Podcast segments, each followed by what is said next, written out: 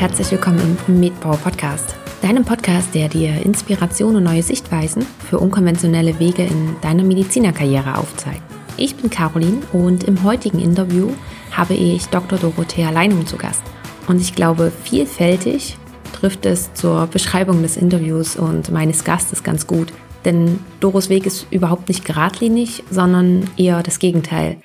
Der Weg ist sehr kurvenreich mit ganz vielen Abzweigungen, ganz vielen neuen Wegen und Straßen, die sich gefühlt von selbst gebaut haben oder auch mit ganz vielen Aussichtspunkten. Genau, wenn wir einfach mal in der Analogie einer Straße bleiben. So hat zum Beispiel Doro ihre Fahrradsweiterbildung unterbrochen, um in einem Pharmaunternehmen tätig zu sein, ist dann aber wieder zurück, hat ihre Weiterbildung beendet und hat dann auch noch als Oberärztin gearbeitet. Mittlerweile ist sie als Life Coach selbstständig was genau sie dabei macht, wie sie ihr medizinisches Wissen mit ihrer jetzigen Tätigkeit verbindet, wie sie dabei auch noch ihren ganz speziellen Bereich gefunden hat, all das sind nur ein paar Punkte, über die wir gesprochen haben. Für mich ist es eine sehr bereichernde Folge, da Doro tiefe Einblicke in ihre Denk- und Arbeitsweise gibt und gerade auch für uns Assistenzärztinnen und Ärzte viele kleine Hinweise kommen und das ganz oft zwischen den Zeilen, das ist jedenfalls das, was mir nochmal bewusst geworden ist, als ich das Interview nachbearbeitet habe und mir eben nochmal angehört habe. Also die Hinweise kommen zwischen den Zeilen, von daher gut aufpassen. Und ich finde, diese kleinen Hinweise können schon sehr, sehr hilfreich sein. Ja, und damit habe ich dich jetzt auch lange genug auf die Folter gespannt und wünsche dir ganz viel Spaß beim Interview. Herzlich willkommen. Ich freue mich riesig, dass du da bist. Ja, vielen Dank für die Einladung. Sehr, sehr gerne. Ähm, Doro, ich bin super gespannt auf dieses Interview, denn ich habe es ja gerade schon erwähnt in der Vorbereitung. Das ist sehr, naja, es ist doch etwas vielfältig bei dir, was du alles so machst. Und wenn man sich deinen Lebenslauf so anschaut, dann ist der überhaupt nicht geradlinig. Dann biegt er mal nach rechts ab, mal nach links ab. Und das sind ganz, ganz viele Bereiche, die du auch vereint hast miteinander. Und es gibt ganz viele Abzweigungen bei dir. Und diese ganzen Richtungen wirken vielleicht auch auf den ersten Blick gar nicht so, dass sie so gut zusammenpassen. So hast du denn zum Beispiel mit deiner Facharztweiterbildung angefangen nach dem Studium, hast sie aber unterbrochen, um im Pharmaunternehmen tätig zu sein. Bist danach wieder zurück in die Klinik, hast deinen Facharzt zu Ende gemacht, hast dann auch als Oberärztin gearbeitet, um dann wieder zu sagen, nee, anscheinend ist die Klinik doch nicht das Richtige und bist wieder raus und warst dann in einem internationalen Gesundheitskonzern tätig. Und bis dann, seit Anfang diesen Jahres, hast du dich in deine Selbstständigkeit gewagt, sage ich es mal so. Also das sind ja, das ist ja wirklich ein bunt gemischtes Potpourri. Ich bin super gespannt, mm, wie du das alles miteinander verbindest, was da auch deine Gründe dahinter sind. Und einsteigen möchte ich gerne mit der Frage, ich habe es gerade schon erwähnt, du bist selbstständig seit Anfang dieses Jahres als Life Coach. Nimm uns doch einmal bitte zum Einstieg mit in deine Welt. Was genau macht ein Life Coach und wie genau sieht deine aktuelle Tätigkeit aus? Ja, sehr gerne. Ja, erstmal vielen Dank für die einleitenden Worte zu meinem Lebenslauf. Ähm, ja, ein Life-Coach, also das, was ich mache, ist sicherlich sehr, sehr speziell, weil ich verbinde mein medizinisches Wissen und die ganze Erfahrung, die ich über 15 Jahre hinweg gesammelt habe, ähm, mit dem Life-Coaching. Also es ist kein klassisches Life-Coaching. Normalerweise gehst du ja zu einem Life-Coach mit Themen wie, ähm, wie kann ich meine Beziehung verbessern, wie kann ich irgendwie produktiver werden ähm, oder wenn du mit bestimmten Lebensthemen nicht klarkommst und eine Lösung suchst.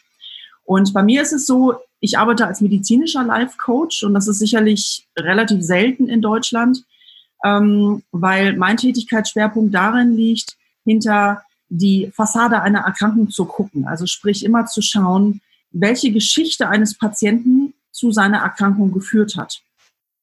Weil ich nämlich im Laufe meiner medizinischen Tätigkeit gelernt habe, dass Krankheiten nicht einfach so entstehen. Natürlich, wir reden jetzt nicht hier von Unfällen, von Traumata, von irgendwelchen Knochenbrüchen oder so, sondern wir reden halt wirklich von Erkrankungen wie äh, Bluthochdruck, auch Diabetes, Asthma bronchiale, Verdauungsbeschwerden, Reizdarmsyndrom, Herzrhythmusstörungen, solchen Sachen. Und natürlich auch Hashimoto und Fibromyalgie.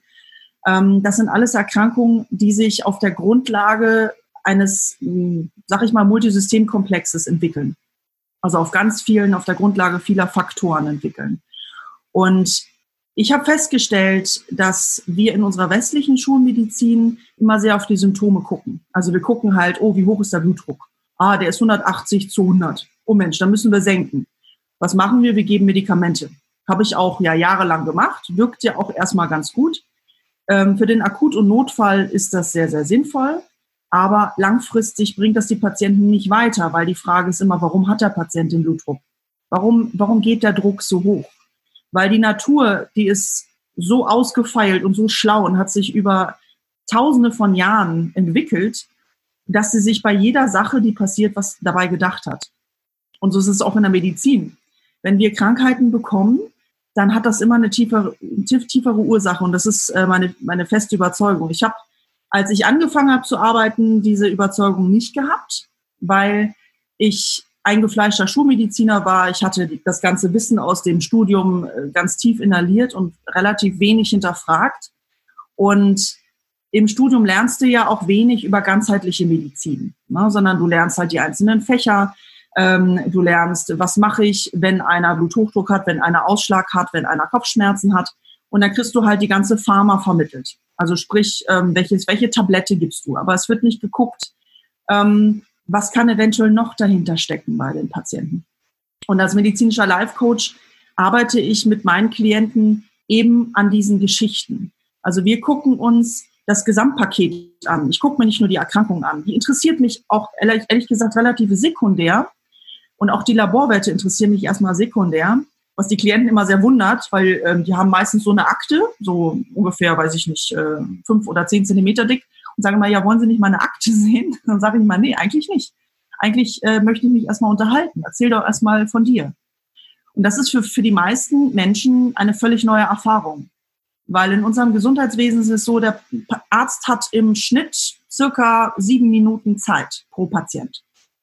Das ist so ein statistischer Durchschnittswert. Ähm, ich würde mal annehmen, in einer normalen Hausarztpraxis liegt ähm, die durchschnittliche Zeit sogar darunter, bei drei bis vier Minuten.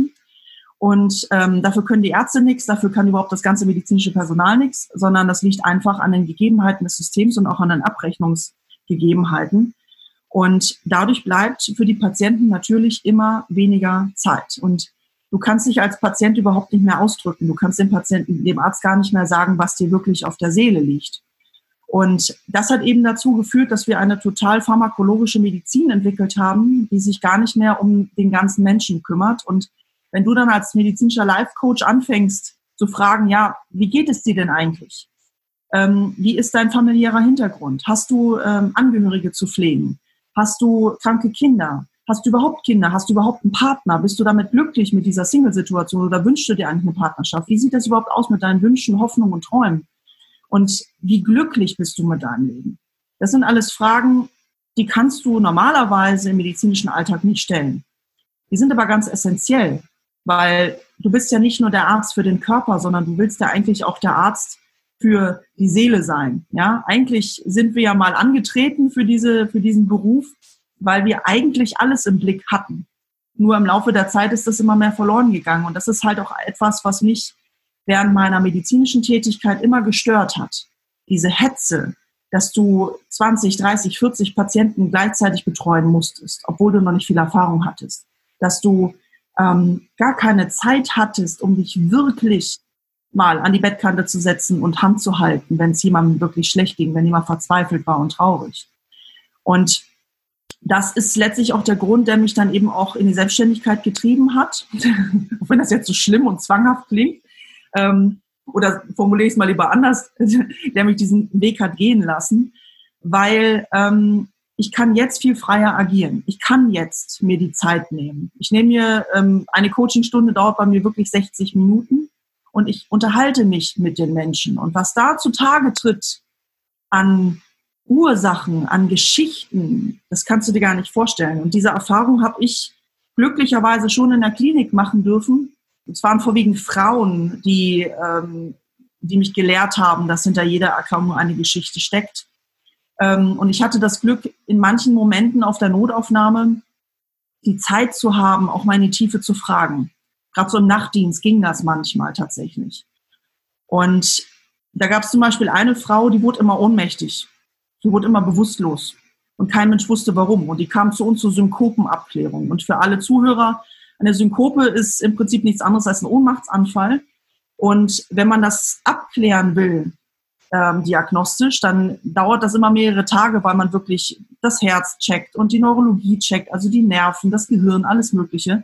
Und es ist mal eine sehr langwierige Geschichte und man muss leider sagen, in 90 Prozent der Fälle kommt nichts dabei raus. Also Synkopenabklärung ist somit das Undankbarste, was es gibt, neben Schwindel, muss man leider sagen. Ähm, das liegt aber daran, weil wir eben nach der westlichen Schulmedizin das abklären. Es wird aber dann sehr spannend, wenn du in die Tiefe fragst. Und bei dieser Patientin war das so. Die kam, glaube ich, zum, was hatte sie mir erzählt, zum 15. Mal, glaube ich. Zum 15. Mal war diese arme Frau im Krankenhaus zur Synkopenabklärung, weil sie mal wieder ohnmächtig geworden war. Äh, man muss sich das so vorstellen, die Dame war Mitte 40. Eigentlich äußerlich gesehen äh, wirkte sie gesund, so, ne? Und ähm, wenn du eine Frau 15 Mal ins Krankenhaus schickst, immer wie, wieder wegen Ohnmachtsanfällen, es kommt nie was bei rum, dann sollte dich das stutzig machen. Vor allem, weil die Frau ja auch schon völlig durch den, die war ja schon völlig durch, ne? Ähm, und wusste auch nicht mehr weiter. Und dann habe ich mir tatsächlich die Zeit genommen und habe sie mal gefragt, ja, sag mal, wann ist denn das das erste Mal aufgetreten? Und da musste sie ein bisschen überlegen und dann sagt sie, ja, vor zwei Jahren. Dann sagte ich, aha, was ist denn passiert? Und dann sagte sie, ja, äh, da war ich damals mit meinem Pferd ausreiten. Das war im Winter. Und das war schon relativ äh, später Nachmittag, war schon fast dunkel. Wir sind in den Wald geritten und plötzlich ist mein Pferd durchgegangen, weil es äh, irgendwie auf so einen Ast getreten ist, hat sich voll erschrocken und ist dann abgepest. Und ich bin dann irgendwann vom Pferd gefallen und in so einen zugefrorenen Teich geknallt. Und dieser Teich, die Eisdecke war dünn genug, um sie durchzulassen, aber dick genug, um sie nicht wieder freizugeben. Das heißt, diese Frau lag in diesem eiskalten Teich, war eingeklemmt und kam nicht mehr raus. Und das Pferd war weg. Und sie sagte, sie hätte in dem Moment Todesangst gehabt, weil sie kam nicht mehr aus diesem eiskalten Teich. Es war super, super kalt und sie merkte, wie die Kälte immer weiter ihre Beine hochstieg und sie ihre Beine irgendwann nicht mehr spürte. Und es war mittlerweile dunkel geworden. Und es hörte sie auch niemand, weil das war wirklich in der Einöde. Ne? Und in dem Moment wusste sie, ich werde sterben. Und das Letzte, woran sie sich erinnert, war, dass sie dann ohnmächtig geworden ist. Glücklicherweise war das Pferd zum Hof zurückgelaufen und hatte da die Besitzer alarmiert, weil Pferd ohne Reiter ähm, sollte man mal gucken gehen.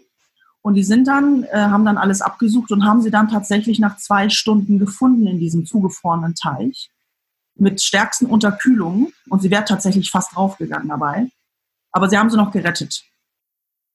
Und seitdem hat sie immer wieder in speziellen Stress- und Belastungssituationen diesen, diese Synkope gekriegt, diese Ohnmachtsanfälle. Also sprich, der Körper hat geswitcht vom Wachzustand zum Schlafzustand, um einfach diese Stresssituationen zu cutten.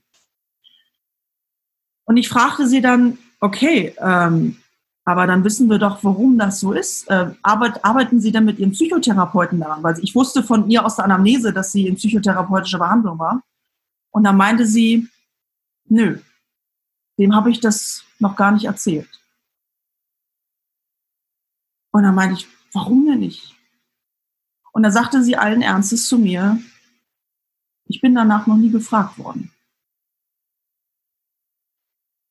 Und da brauchte ich erstmal eine Zeit, um das zu verdauen, weil ähm, das ist halt etwas, das darf nicht sein. Das darf einfach nicht sein dass wir Patienten, dass wir Menschen so allein lassen mit ihren Geschichten, mit ihren Beschwerden, dass wir Menschen einfach nur nach ihren Symptomen behandeln, so oberflächlich, ja, einfach nur, als ob du die Politur so ein bisschen neu machst, aber darunter rostet das Metall durch, weißt du?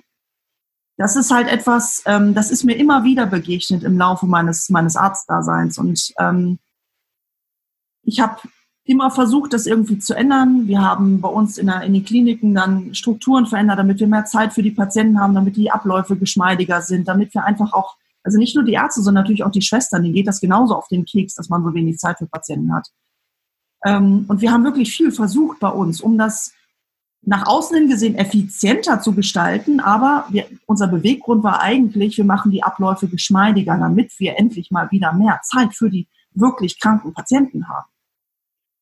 Nur das Problem war, die Retourkutsche war immer, wurdest du effizienter, hast du andere Sachen obendrauf gekriegt. Wie das ja leider immer so ist. Und das hat letztlich nicht dazu geführt, dass es eine Entlastung wurde und die Arbeitsbedingungen verschönert hat und auch die Aufenthaltsbedingungen für die Patienten verbessert hat, sondern es wurde im Prinzip dann immer nur noch mehr obendrauf geschaufelt, weil wir waren ja so wahnsinnig effizient. Und ähm, um zu deiner Ausgangsfrage zurückzukehren, was mache ich als Life Coach? Ja, ich mache genau das. Ich frage die Sachen, die im normalen Medizinbetrieb nicht gefragt werden, weil einfach keine Zeit mehr dafür ist. Ich frage in die Tiefe und das ähm, Erstaunliche und auch das für mich wirklich unglaublich Erfüllende ist, dass du tatsächlich durch das Beleuchten dieser Hintergründe wahnsinnig zur Heilung beitragen kannst. Du brauchst plötzlich keine Medikamente mehr. Ich habe ähm, viele Patientinnen in der Notaufnahme gehabt, ohne Scheiß, die kam mit schwerstem Schwindel zum Beispiel. Ein anderes Lieblingsthema, was ich ja vorhin schon sagte, neben Synkope, Schwindel, weil da findet man auch in 90 Prozent der Fälle die Ursache nicht. Und ähm, ich hatte mehrere Patientinnen, die nach, alleine nach meiner Anamnese, nach meiner Erhebung der Krankengeschichte zu mir sagten, wow, äh, der Schwindel ist weg. Kann ich jetzt nach Hause gehen? Und ich mich dann immer gewundert, ja, wieso? Sie sind doch jetzt, Sie haben doch gesagt, Ihnen geht's so schlecht. Ja, aber jetzt irgendwie, nachdem ich mich unterhalten habe mit ihnen und das alles mal so rauslassen konnte, boah, jetzt geht's mir total gut. Nee, ich, das Schwimmen ist weg. Und das hat mir eben immer wieder gezeigt, dass die Symptome unseres Körpers letztlich immer ein Ausdruck dessen sind, was uns in unserem Innern bewegt und beschäftigt. Und gerade der Schwindel ist so ein, so ein Thema, das plagt ja auch viele, viele Menschen. Ähm, ich hatte zum Beispiel eine Patientin, ähm, eben mit stärkstem Schwindel. Und äh, da war ich, glaube ich, auch die Erste, die mal gefragt hat, sag mal, ähm, wie sieht's denn eigentlich so bei dir aus in deiner Familie? Und die brauchte ungefähr eine halbe Minute, um zu realisieren, dass ich sie das gefragt hatte. Und ich meine, so haben Sie meine Frage verstanden. Dann sagt sie, ja, nur, ähm, meinen Sie das jetzt ernst? Fragen Sie mich das jetzt wirklich? Wollen Sie nicht einfach nur irgendwie die Anamnese? Meine ich, nein, ich möchte wirklich gerne mal wissen, wie, wie geht's Ihnen? Wie sieht's bei Ihnen zu Hause aus? Wie geht's mit ihrem Mann? Wie ist das mit ihren Kindern? Wie ist das? Haben sie eine Schwiegermutter? Gibt's irgendwie?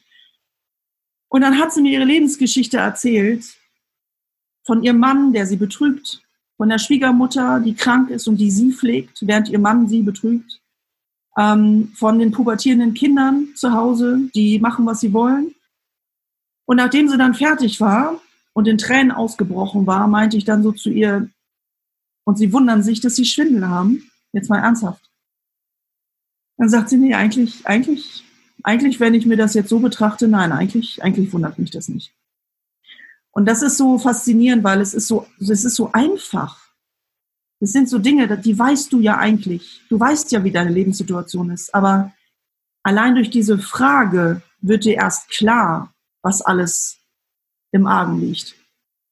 Und das ist eben das, was ich als medizinischer Life Coach mache. Fragen stellen und tatsächlich mal keine Medikamente geben und tatsächlich auch mal keine Laborwerte erheben. Weil Laborwerte ähm, sind gut und hilfreich, aber die lösen nicht das Problem. Okay, das war also erstmal ganz, ganz lieben Dank für diesen, für diesen Einblick mit zwei spannenden Geschichten. Gerade die, die erste hat das ja nochmal so richtig untermauert, natürlich auch die zweite. Aber das ist ein ich musste da jetzt gerade erst mal schlucken bei dem, was du jetzt alles erzählt hast. Ähm, und ich musste auch etwas schmunzeln, gerade als du am Anfang, äh, am Ende jetzt gesagt hast, es ist ja eigentlich alles so einfach. Wir müssen nur die Fragen stellen und wir müssen anscheinend auch nur die richtigen Fragen stellen. Und ähm, jeder, der vielleicht Symptome hat oder Patienten, die zu einem kommen, man kriegt es ja mit, diese Verdrängung, auch gar nicht die richtigen Fragen stellen zu wollen, die ist ja auch immer sehr, sehr präsent, was ich so als, als Ärztin wahrnehme, was ich so mitkriege. Ich würde nachher gerne noch mehr auf deine Tätigkeit drauf eingehen. Ich würde vorher gerne auf deinen Weg eingehen. Und du hast dieses eine Beispiel eben geschildert mit der Patientin, die da ähm, vom Pferd gestürzt ist. War das damals auch der ausschlaggebende Punkt für dich, wo du gesagt hast, oder wo du, wo du wirklich so diesen Unterschied gemerkt hast zwischen, ich stelle mal die richtigen Fragen und ich erhebe nicht einfach nur eine Standardanamnese oder ich schaue nicht nur auf die Laborwerte. War das dieser Punkt?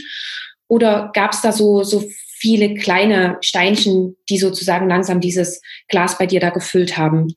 Ja, sowohl als auch. Also ich, ich würde schon sagen, dass, dass diese Geschichte damals ähm, für mich ein Schlüsselerlebnis war, weil das einfach für mich auch so eindrücklich war. Ich meine, du hast ja auch gerade selber gesagt, du musst es erstmal schlucken.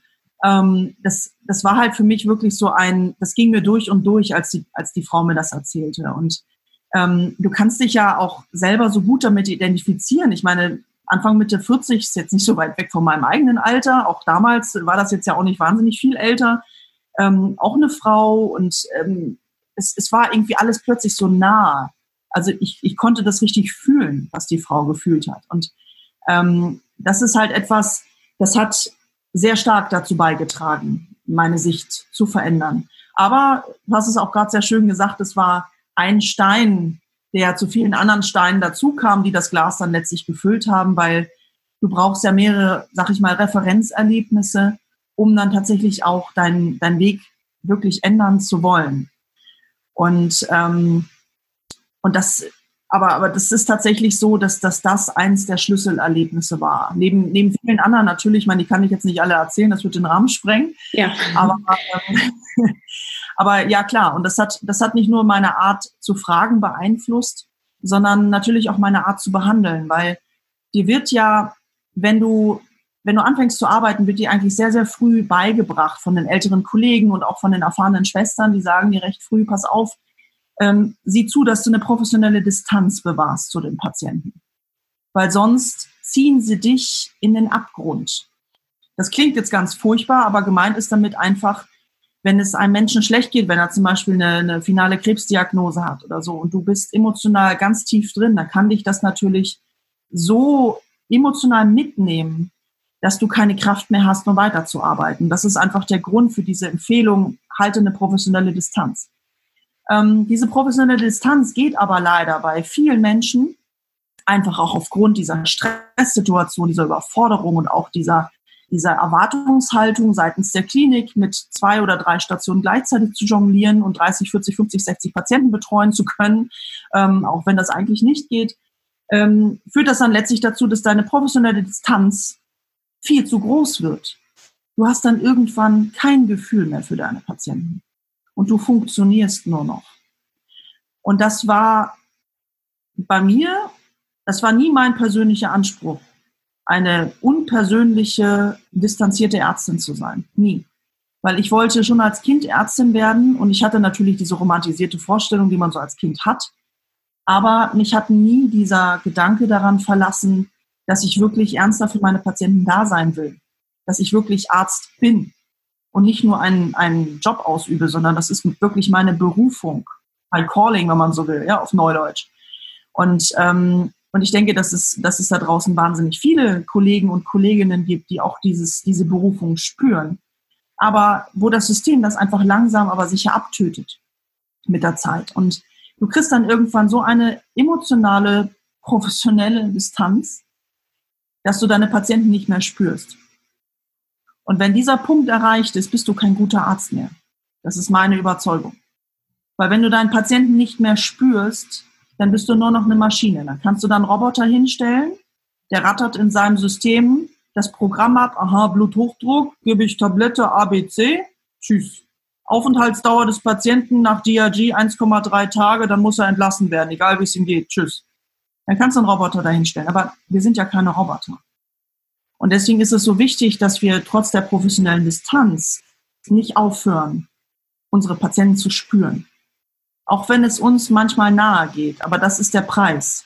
Das ist der Preis, den wir zahlen. Das ist der Preis, den dieser Beruf erfordert. Und natürlich ist es immer eine Entscheidung, ob man diesen Preis zahlen will. Aber ich glaube, es lohnt sich, weil wenn du den Patienten spürst und dich darauf einlässt, und diesen gewissen Preis bezahlen möchtest, dann bekommst du unfassbar viel zurück. Und ich glaube, dass nur auf diesem Weg tatsächlich auch wahre Heilung möglich ist, weil alleine, ähm, ich habe das immer scherzhaft zu meinen Studenten gesagt, so, nachdem ihr jetzt die Anamnese erhoben habt, gehen wir jetzt zum Äußersten über und fassen den Patienten an.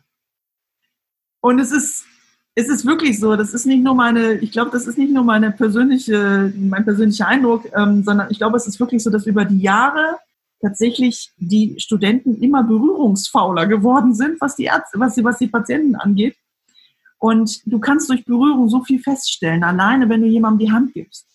Wie drückt er deine Hand? Wie ist die Haut? Ist die schweißig? Ist die kalt? Ist die warm? Ist die super trocken? Ist die runzlig? Ist die pergamentartig? Du kannst so viel nur aus einem Händedruck aus, herauslesen, wenn du willst. Und du kannst auf der anderen Seite eben auch, wenn du einem Patienten die Hand gibst und ihm die Hand hältst, was im Übrigen auch in Corona-Zeiten möglich ist, dann kannst du den Patienten so viel mehr trösten, als wenn du nur am Bett stehst, von oben herab und ihn visitierst. Und das ist eben so dieses, dieser feine Grad zwischen professioneller Distanz und emotionaler Nähe, ähm, erfordert sehr viel Erfahrung, glaube ich, damit man für sich selber den richtigen Grad herausfindet. Ich habe auch diesen Grad oft überschritten. Ich habe oft heulend an Patientenbetten gesessen und diese Professionalität völlig fallen lassen, weil ich nicht mehr konnte.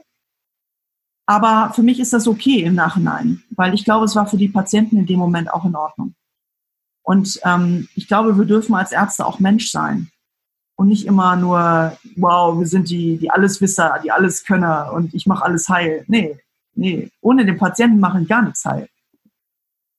Und das ist eben ja eine ganz wichtige Erkenntnis gewesen für mich. Das ist auch so ein bisschen schwierig, weil du es jetzt gerade zum Ende hin auch nochmal angesprochen hast, dieses, ähm, natürlich dürfen wir als Ärzte auch Menschen sein. Und wer sagt denn, dass wir als Ärzte zum Beispiel nicht bei einem Patienten weinen dürfen? Das ist ja dieses, diese Normalität, die überall herrscht, aber nur weil es normal ist oder weil es von allen akzeptiert ist, heißt es ja nicht, dass es auch richtig ist und ähm, dass das auch jeder so machen muss. Mm, du hast vorhin gesagt, dein persönlicher Anspruch, der hat nicht so ganz in dieses Kliniksystem reingepasst. Viele, gerade junge Ärzte, sind ja voll motiviert, wenn sie nach dem Studium kommen und dann kommen sie in dieses System rein und dann ist es ja doch etwas anderes, als man sich das manchmal vorstellt und dann ist es ja meistens so, dass der persönliche Anspruch zurückgestellt wird. Warum war das damals bei dir nicht so? Wieso hast du dich sozusagen nicht integriert und hast es gemacht, wie alle das gemacht haben?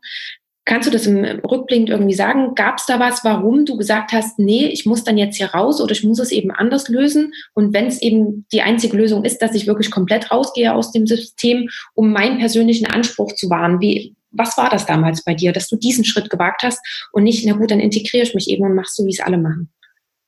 Ähm, ich glaube, ich bin von meiner Natur her ein bisschen rebellisch, einerseits. Und zum anderen ist es so, ähm, also es, ich habe ich hab es ja versucht. Ähm, ich bin ja auch nach, ich meine, im Studium machst du ja viele, viele Praktika, viele Formulaturen und denkst, oh, ich kenne das System. Habe ich zumindest gedacht. Und dann fängst du an zu arbeiten und denkst, hm, es ist ja doch ganz anders, als ich das irgendwie im Studium so kennengelernt habe. Mist. Ja, na gut, ich versuche mich zu arrangieren. Und dann versuchst du dich da irgendwie anzupassen. Du versuchst ähm, möglichst viele Patienten zu betreuen. Du versuchst das auch zu machen, obwohl du nicht so viel Ahnung hast, ja, weil am Anfang hast du einfach keine Ahnung, egal wie lange das Studium gedauert hat. Ohne äh, aktives Anwenden des Wissens bist du eine Null, ja, muss man ganz klar so sagen. Und ein junger Arzt braucht Anleitung, braucht Ausbildung und eine führende Hand. Und das ist immer mehr verloren gegangen in den letzten 30 Jahren, leider Gottes. Und ähm, ich habe trotzdem versucht, mich anzupassen, weil ich gedacht habe, naja gut, alle anderen machen das ja auch so. Dann wird das schon irgendwie funktionieren. Ähm, es funktionierte aber nicht. Es funktionierte nicht mit mir. Und das habe ich daran gemerkt, dass ich krank geworden bin. Ich habe tatsächlich, ähm, und ich habe zuerst gar nicht verstanden, warum ich krank geworden bin, weil ich war immer, immer total gesund. Ne? Mir ging es immer total gut, ich war immer gesund, ich hatte keine Allergien, ich war nie operiert worden, ich habe nie was äh, Ernsthaftes gebrochen. Aber plötzlich wurde ich krank. Ich habe ähm, so ein, so ein Fatigue-Syndrom entwickelt, so ein Erschöpfungssyndrom. ähm, das, ist, das ist eine Erkrankung, da kommst du einfach nicht mehr aus dem Bett. Du schläfst nur noch, als ob du die Schlafkrankheit hättest. Ja, es ist, es ist unvorstellbar. Wenn man das ähm, selber nicht erlebt hat, dann denkt man schnell, ja, ja, du hast nur einfach keinen Bock gehabt oder so. Oder äh, ja, Burnout, ne, die neue Trendkrankheit, ne, ja. Da wirst du nicht ernst genommen. Aber ähm, ich habe es selber erlebt und ich weiß, wie scheiße das ist, wenn du unter einem Erschöpfungssyndrom leidest, obwohl du sonst immer so ein aktiver Mensch warst und alles immer gewuppt hast und plötzlich nicht mehr aus dem Bett kommst. Und ich habe relativ lange gebraucht, um da rauszufinden. Und ähm, irgendwann macht es bei mir halt auch im, im Kopf Klick. Und ich habe mich dann gefragt, sag mal, was, was war denn das jetzt? War das ein Virus? Oder was, was war das jetzt? Ist das, ist das wahrscheinlich, dass es ein Virus war? Und ich habe halt so verschiedene Sachen abgeklappert und kam irgendwann zu der Erkenntnis, nee, es ist deine Lebenssituation, die dich fertig macht. Es sind die Werte, gegen die du arbeitest. Und ich habe recht starke Werte. Und bei mir standen die Patienten immer an oberster Stelle und ich wollte Arzt werden, um meinen Patienten zu helfen. Auch wenn das jetzt sehr idealistisch klingt und sehr heroisch klingt, das weiß ich alles. Aber es ist tatsächlich mein Beweggrund. Und da können andere Leute sagen, was sie wollen, das ist mein Beweggrund. Weil mit dem Arzt sein wirst du nicht reich. Dafür sind wir nicht angetreten. Wir wussten alle, dass wir mit diesem äh, Job jetzt nicht irgendwie uns Schlösser bauen können. Arztberuf ist genau wie alle anderen sozialen Berufe nicht besonders super gut bezahlt, auch wenn das in der Presse immer so kolportiert wird. Und gerade als Anfänger bist du froh, wenn du deine Miete zahlen kannst. Und als ich das erkannt hatte, dass meine Erkrankung mit dieser Vergewaltigung meiner persönlichen Werte zusammenhing, wusste ich, ich musste was ändern. Weil es war nicht nur die, dieses Erschöpfungssyndrom, was ich entwickelt habe. Ich habe auch rheumatische Beschwerden entwickelt. Ich habe Gelenkschmerzen bekommen. Ich habe Ausschläge bekommen. Ich habe Sachen bekommen, da, da wusste ich überhaupt gar nicht. Das hatte ich nie gehabt vorher. Nie. Und interessanterweise auch nie wieder danach. Und das war für mich eben auch der Beweis, als ich diese Situation geändert habe und die Symptome von einem Tag auf den anderen wirklich verschwunden waren, da war für mich klar, okay, du machst hier irgendwas falsch. Und ich bin dann, ähm, ich habe dann am Anfang erstmal, ähm, bin ich tatsächlich in die pharmazeutische Industrie gegangen, auch wenn das jetzt irgendwie vielleicht komisch klingt oder vielleicht auch nicht nachvollziehbar. Es war auch damals für viele nicht nachvollziehbar, weil ich ja so durch und durch Arzt war. Aber Darf ich dich da ganz kurz Darf ich dich ja. da kurz unterbrechen, damit wir nur einmal das zeitlich uns vorstellen können? Das heißt, ähm, du bist ja in die Pharmaindustrie gegangen noch während deiner Facharztausbildung. Das heißt, schon ähm, am Anfang deiner Facharztausbildung hast du schon diese Symptome entwickelt, also relativ zeitnah nach, nach Beginn. Ja, anderthalb Jahre. Also ich war schon anderthalb okay. Jahre in der Schule. Ja. Und ähm, merkte dann, aber wurde dann aber krank und dann habe ich, hab ich meinen Job tatsächlich an den Nagel gehängt. Okay.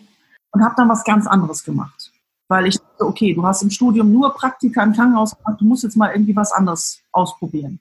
Guck dir einfach mal auch die Welt hinter dem Tellerrand an. Und da habe ich das gemacht. Ich habe eine Zeit lang in der Forschung gearbeitet ähm, und bin dann auch ins Marketing gegangen, habe über mal so ein bisschen reingeschnüffelt, merkte dann aber, hm, ohne Patienten ist irgendwie, das ist es nicht. Und wusste dann für mich ganz genau, okay, du kannst ohne deine Patienten nicht, du musst wieder zurück. Und dann bin ich wieder zurück in die Klinik gegangen, nach zwei Jahren. Und habe dann meine Facharztausbildung beendet. Und ich war auch glücklich, weil ich habe dann eine andere Klinik gefunden. Ich habe dann tatsächlich auch mehr meine Werte leben können. Weil ich glaube, es ist ganz wichtig und das ist vielleicht auch so ein Hinweis für die, für die jungen Kollegen, wenn du aus dem Studium kommst und ähm, keine klaren Werte hast, dann könnte es dir schwer fallen, dich wirklich zu orientieren. Aber wenn du Werte hast, und deswegen macht es Sinn, sich auch während des Studiums schon zu überlegen, was ist wirklich für mich wichtig? Was sind meine Werte als Arzt? Was ist mein Ziel? Und wenn du diese Werte klar für dich definiert hast, dann findest du auch Wege, um das für dich zu realisieren. Ich will damit nicht sagen, dass das einfach ist. Es wird Widerstände geben. Die gab es auch für mich. Ich habe auch immer wieder mit Widerständen zu kämpfen gehabt. Wenn der Chef gesagt hat, oh, laut DRG muss der Patient jetzt aber nach Hause gehen. Und ich dann gesagt habe, ja, ähm, ich weiß, was die DRG sagt, aber ganz ehrlich, ähm, lassen Sie doch den Codierer noch ein paar Nebendiagnosen dazu codieren, dann können wir den armen Patienten noch zwei Tage hier behalten, weil dem dem geht's einfach zu grottig, den können wir so nicht heimschicken. Oder Patienten, die zu Hause niemanden hatten, der sich um sie gekümmert hat, ne, wo wir erstmal auf, ein, auf, äh, auf eine Anschlussheilbehandlung gewartet haben. Ja, der muss jetzt aber nach Hause. Ja, was macht er denn zu Hause? Verdammt. Weißt du, diese Diskussion, die du immer wieder mit deinen Chefs und Oberärzten führen darfst, ähm, weil du deine Werte vertrittst. Es ist ein Kampf, ja, aber er lohnt sich, weil du kämpfst für deine Patienten und du kämpfst auch für dich, für deine Werte. Und das macht es dann eben für dich auch ähm, leichter, wenn du in Konfliktsituationen gerätst, ähm, und die treten während unserer Arbeit immer wieder auf, da eben durchzufinden. Und ähm, das ist eben so ein ganz wichtiger Punkt, den ich gerne den jungen Kollegen mit auf den Weg geben würde. Wenn du klare Werte hast, dann weißt du, wofür es sich zu kämpfen lohnt und dann kämpfst du dafür auch. Und ich habe das dann auch getan. Und ich meine, ich habe ja dann auch im Laufe der Jahre äh, ein paar Kinder zur Welt gebracht, mit allen Herausforderungen, die das so mit sich gebracht hat, ähm, mit Elternzeit, mit ähm, Au-pairs, mit Teilzeit, mit ach, mit diesem ganzen Spagat. Also ich habe die ganze, ich habe die ganze Leiter rauf und runter exerziert ähm, zwischen Kind und äh, zwischen zwischen Familie und Beruf. Ähm, und da ist es auch wiederum wichtig. Was, was ist dir wichtig? Wofür stehst du ein? Welche Werte hast du auf der Arbeit?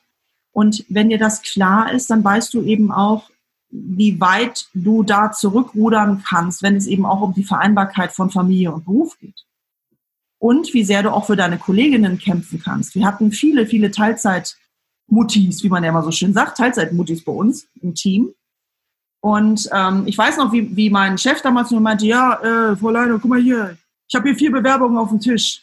Äh, wen soll ich denn da nehmen? Ich habe zwei Männer, ähm, naja, die sind jetzt, naja, die Bewerbung ist jetzt nicht so doll, aber ja, ich habe hier noch so eine, so eine Teilzeitmutti. Die hat exzellente Zeugnisse, aber die ist halt nur Teilzeit. Das ist nur so eine Teilzeitmutti.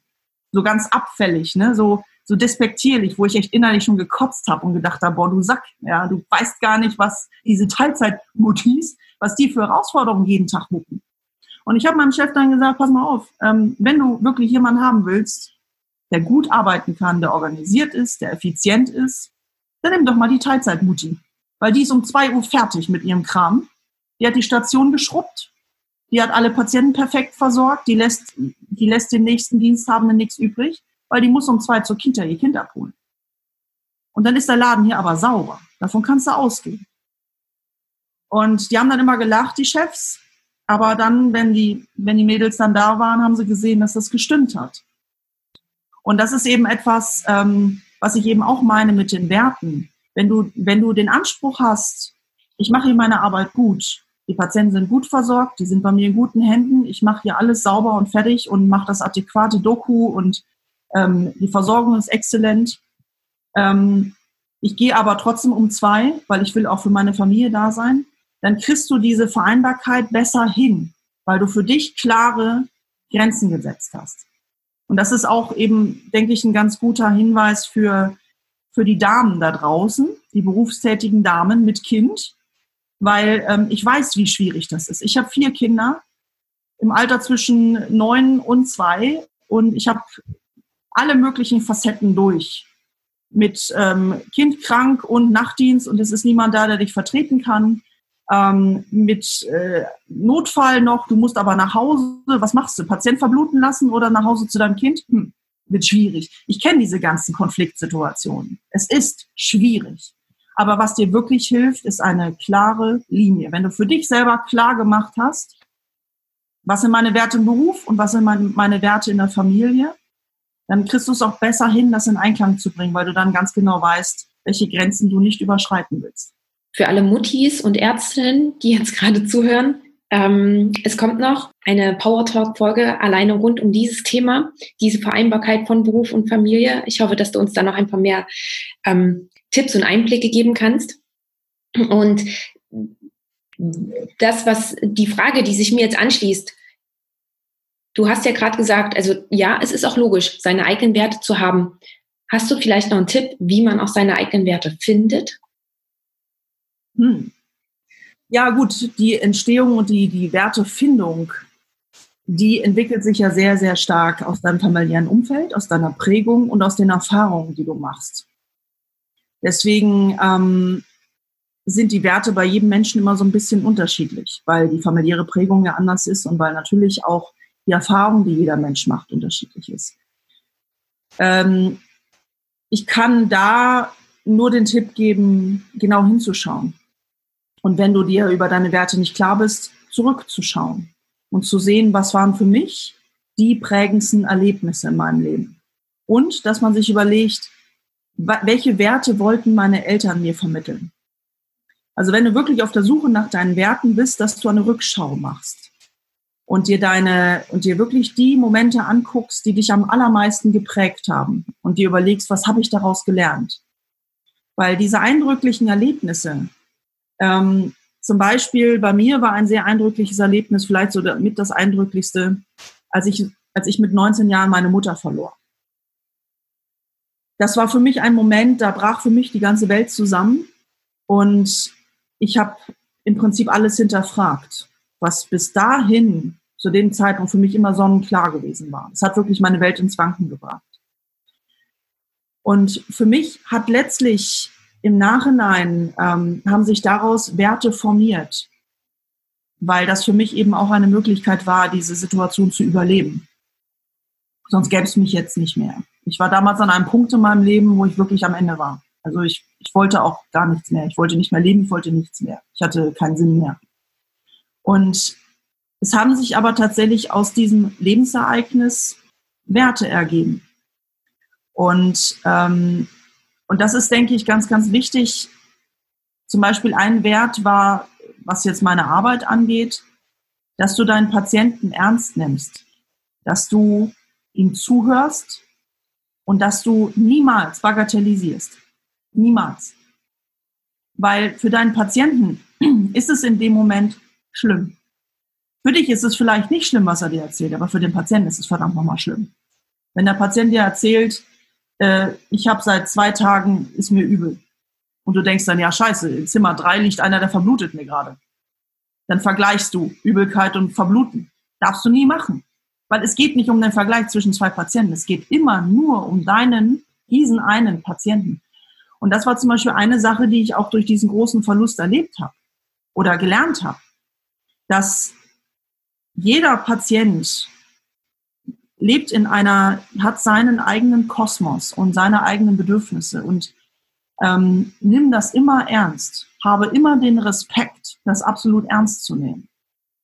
Weil ich habe, ähm, ich meine, das wird jetzt zu weit führen zu erklären, wie ich letztlich zu diesem Wert gekommen bin, weil das sehr viel mit, mit der Historie zusammenhängt, mit meiner Mutter und auch mit den Erfahrungen äh, danach in mir. Das wird jetzt ein bisschen zu weit führen, aber nur um das zu illustrieren, das war halt ein Wert, der sich bei mir entwickelt hat. Nimm immer ernst, was der Patient dir erzählt, weil sonst würde er nicht zu dir kommen, wenn er kein Problem hätte.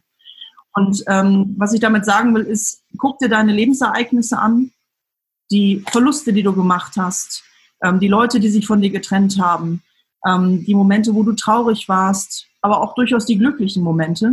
Wobei man sagen muss, aus den Schmerzhaften lernen wir am meisten. Das ist ja nun mal leider so. Und guck dir an, was du daraus für dich ableiten kannst. Und auch, was kannst du aus dem ableiten, was deine Eltern dir mitgeben wollten? Weil es ist ja so, im Laufe des Lebens durchlaufen wir ja diese, diese verschiedenen Phasen ähm, der Abgrenzung und dass wir unsere Eltern dann ablehnen und dann irgendwann nähert man sich wieder an und ja, ja, das ist immer, immer ist, ist ja mal so, so ein rebellisches, rebellisches Auf und Ab. Angefangen bei der Pubertät und endet dann vielleicht mit Ende 30, bei anderen endet es nie. Ähm, und diese Reibungspunkte, die kann man, wenn man auf, dem, auf der Suche nach seinen eigenen Werten ist, vielleicht auch mal beiseite lassen und sich mal angucken, warum habe ich da Reibungspunkte? Und ist vielleicht das, was mein Vater oder meine Mutter mir da vermitteln wollte, ist das vielleicht, mh, hm, vielleicht doch ganz schlau gewesen, was sie da so erzählt hat. Und ich persönlich muss für mich sagen, diese ganzen Sachen, die meine Mutter mir ihr Leben lang erzählt hat, wo ich manchmal dachte so, ah, oh, nee, nicht schon wieder. Sie hatte mit allem recht. Und ich glaube, das ist so ein Satz, ähm, wenn man den mal für sich akzeptiert hat, dann kannst du daraus auch perfekt Werte ableiten, weil unsere Eltern, sind schlau, die sind verdammt nochmal erfahrener als wir, weil die sind einfach schon mal einen Tuck, Tuck älter und wir dürfen gerne von ihnen lernen. Und daraus kannst du, wenn du auf der Suche nach Werten bist, auch viel, viel ableiten, wenn du es zulässt. Du musst es natürlich zulassen, so ein bisschen offen sein für Dinge. Und dann, dann kommt das eigentlich schon. Und wenn du dann so in dich hineinhorchst, womit gehe ich in Resonanz, dann findest du deine Werte. Und wenn du die dann gefunden hast, dann kannst du dafür auch kämpfen und auch so kämpfen, dass es dann auch zu lautstarken Auseinandersetzungen ähm, im äh, Krankenhausflur kommt. Und die hatte ich zuhauf mit Chirurgen zum Beispiel. Ich bin ja Internistin und äh, Chirurgen und Internisten, hm, das verträgt sich ungefähr so gut wie Chirurgen und Anästhesisten. Und ich hatte eine Menge lautstarker, lautstarker Diskussionen, wo der Rest des Teams drei Schritte zurückgetreten ist weil sie, sich, weil sie sich da nicht in diesen Hexenkessel begeben wollten. Und ähm, das war meistens so auf der Ebene ich Assistent und dann Chirurgen Oberarzt. Ne, kannst dir ja vorstellen, so von der Hierarchie. So ein, eigentlich fängt man da keine Diskussion an als Assistentin, aber ähm, wenn du Werte hast, führst du da auch Krieg. Und das ist halt etwas, was eben schön ist. Wenn deine Werte klar sind, dann stehst du dafür auch ein. Und dann lebst du auch besser in diesem System. Dann kommst du auch besser damit klar, weil dann kannst du das viel besser mit dir selbst auch vereinbaren, auch wenn viele Sachen vielleicht schief laufen. Hm. Okay, super. Also dann äh, laden wir einfach mal jeden Zuhörer ein, die eigenen Werte für sich herauszufinden, auch wenn das mit etwas Arbeit ähm, verbunden ist. Hm, ich würde gerne nochmal zurückkommen bei dir, als du dich dann damals entschieden hast, okay, du gehst jetzt raus aus dem System, weil anscheinend wird es nicht besser und du kannst wirklich nicht die Ärztin sein im System, die du sein möchtest. Wieso hast du nochmal diesen, ich sag mal, Umweg gemacht über den Gesundheitskonzern? Wieso hast du dich damals noch nicht selbstständig gemacht? Ja, der Grund lag darin, weil ich die Vorstellung hatte, dass ich als Chief Medical Officer, und das ist ja im Prinzip die höchste Stelle, die du als Arzt äh, in einem Gesundheitskonzern einnehmen kannst, ähm, dass ich von der Position aus wirklich Strukturen ändern kann.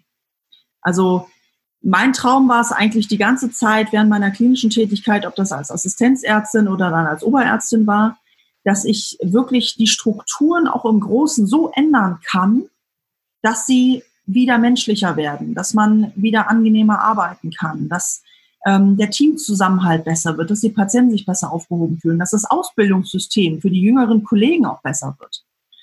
Und ähm, ich hatte als Assistenzärztin bedingte Möglichkeiten, als Oberärztin ein bisschen mehr, aber auch immer noch beschränkte Möglichkeiten, weil da hast du natürlich immer noch den Chef und die Klinikleitung über dir. Und ich habe dann irgendwann gedacht, okay, wenn ich jetzt Chief Medical Officer bin, dann kann ich das bestimmt.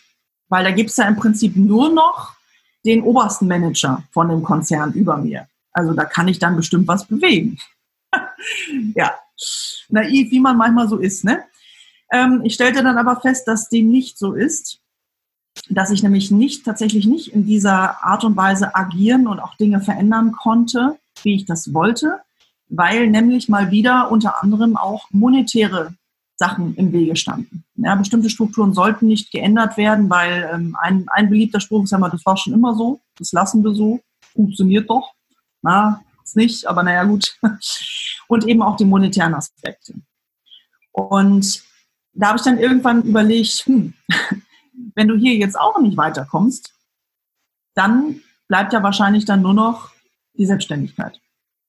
Weil dann hast du keinen Chef mehr über dir, der dir irgendwas erzählt. Dann hast du keine Ärztekammer mehr, die dir irgendwas erzählen will, keine KV, die dann auch irgendwelche ähm, Sachen dir vorschreiben möchte, sondern da bist du wirklich eigenverantwortlich.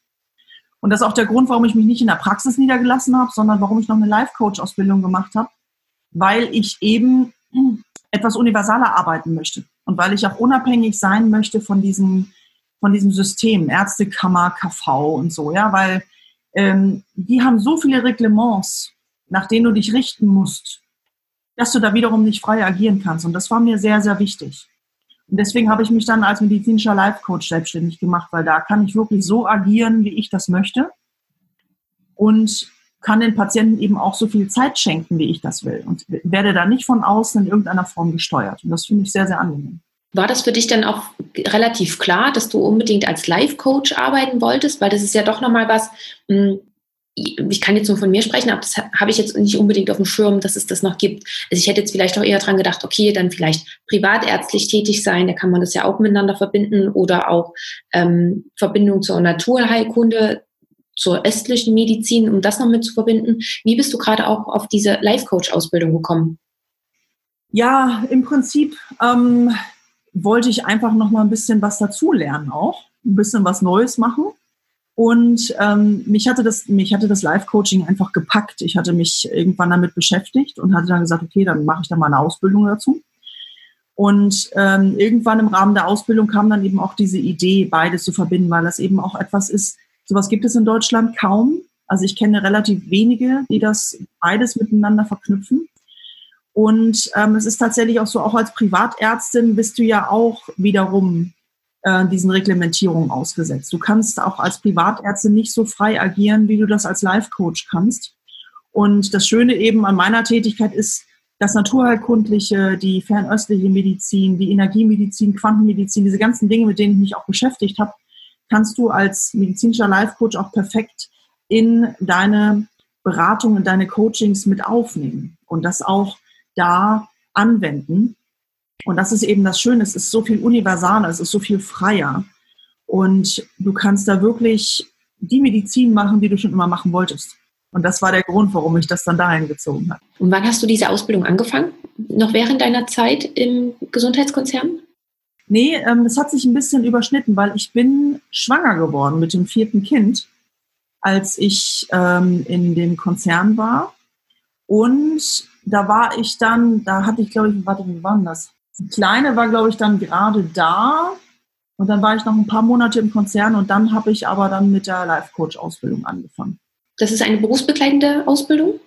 Ja. Genau. Wo hast du die gemacht, damit ich das noch mit in den Shownotes verlinken kann? Falls jetzt jemand sagt, das interessiert mich, dann möchte ich gerne nachgucken. Ja, ich habe das in Berlin gemacht, mhm. ähm, in der Dr. Bock Akademie. Okay.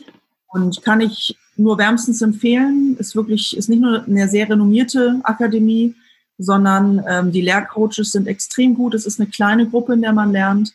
Und auch wenn ich jetzt hier Werbung mache, ist es unbezahlte Werbung. ähm, ich bin wirklich sehr, sehr glücklich, dass ich meine Ausbildung da gemacht habe, weil du wirst da, du kriegst da wirklich ein sehr, sehr solides Fundament.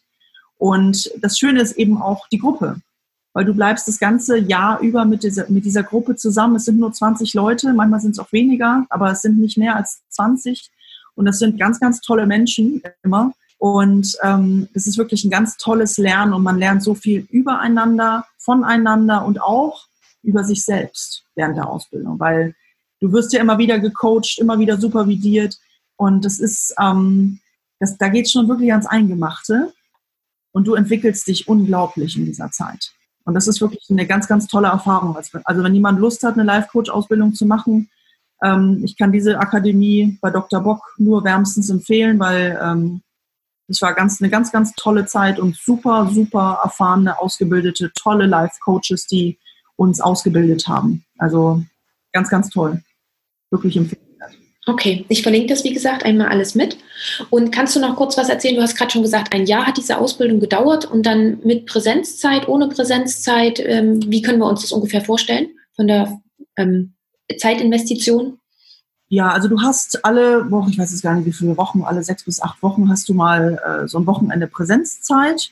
Ich glaube, das sind, müsste ich nochmal nachgucken, wie viele Blöcke das sind, aber ich glaube, das sind fünf oder sechs Blöcke in der Zeit. Äh, sind immer so zwei, drei Tage, die du dann in Berlin bist. Und da hast du wirklich eine sehr intensive Zeit, also von morgens bis abends wird gelehrt, wird gecoacht, ähm, wird geübt, ähm, hast du wirklich, lernst du ganz viele Tools kennen und, und, und wendest die an. Und das Ganze endet dann mit einer Prüfung. Ähm, ist aber eine praktische Prüfung, also du coachst vor deinem Kurs im Prinzip. Und ähm, ist jetzt, also ja, also das ist, du wendest das an, was du in dem Jahr gelernt hast und bekommst dann hinterher natürlich ein Zertifikat dafür.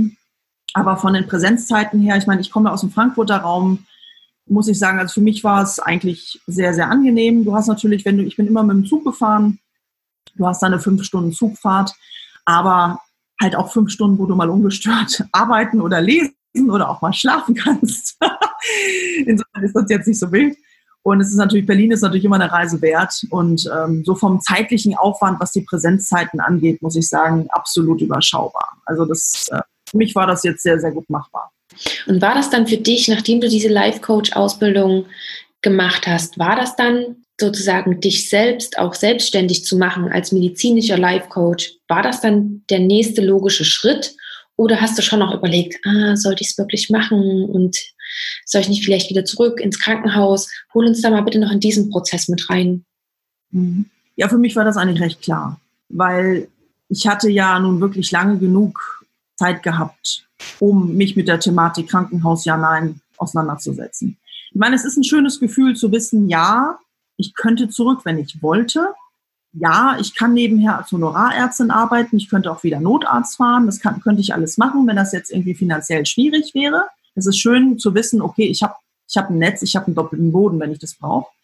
Aber für mich stand das eigentlich aus der Frage, außer Frage, dass ich mich selbstständig machen will und dass ich auch in diesen Coaching-Bereich rein möchte. Weil ähm, Klinik, so sehr ich das auch geliebt habe, einerseits war es für mich aber auch glasklar, dass ich das so nicht weitermachen wollte, weil mir eben auch die Entwicklungsmöglichkeiten gefehlt haben. Und auch dieses, diese Freiheit, die ich jetzt habe.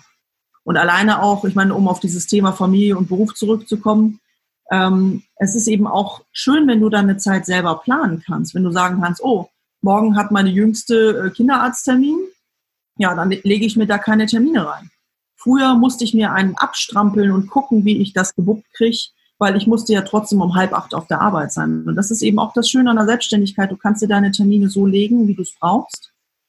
Und es ist deutlich entspannter für alle. Und ich merke auch bei mir, ähm, wie von mir eben auch so eine ziemliche Last abgefallen ist, weil ich eben nicht mehr fremdgesteuert bin. Und das ist eben auch etwas, du bist frei. Du bist wirklich frei, wenn du selbstständig bist. Natürlich hast du auch die Herausforderungen wie, ähm, muss irgendwie Geld reinkommen und Miete zahlen und so weiter und so fort. Das sind alles, ist, ist klar, das sind normale Herausforderungen. Du musst das ja auch alles lernen, weil wenn du immer angestellt warst, selbstständig zu sein, ist ein ganz anderer Schnack.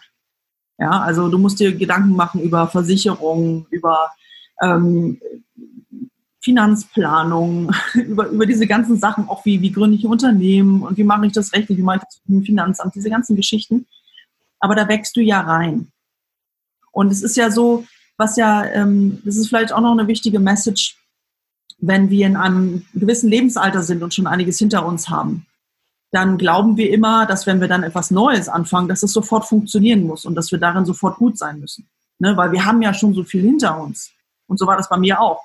Ich meine, ich bin jetzt 40 und ich habe irgendwie gedacht, als ich mich selbstständig gemacht habe, ja Mensch, das muss doch jetzt irgendwie aber auch sofort und gleich und absolut perfekt und so weiter.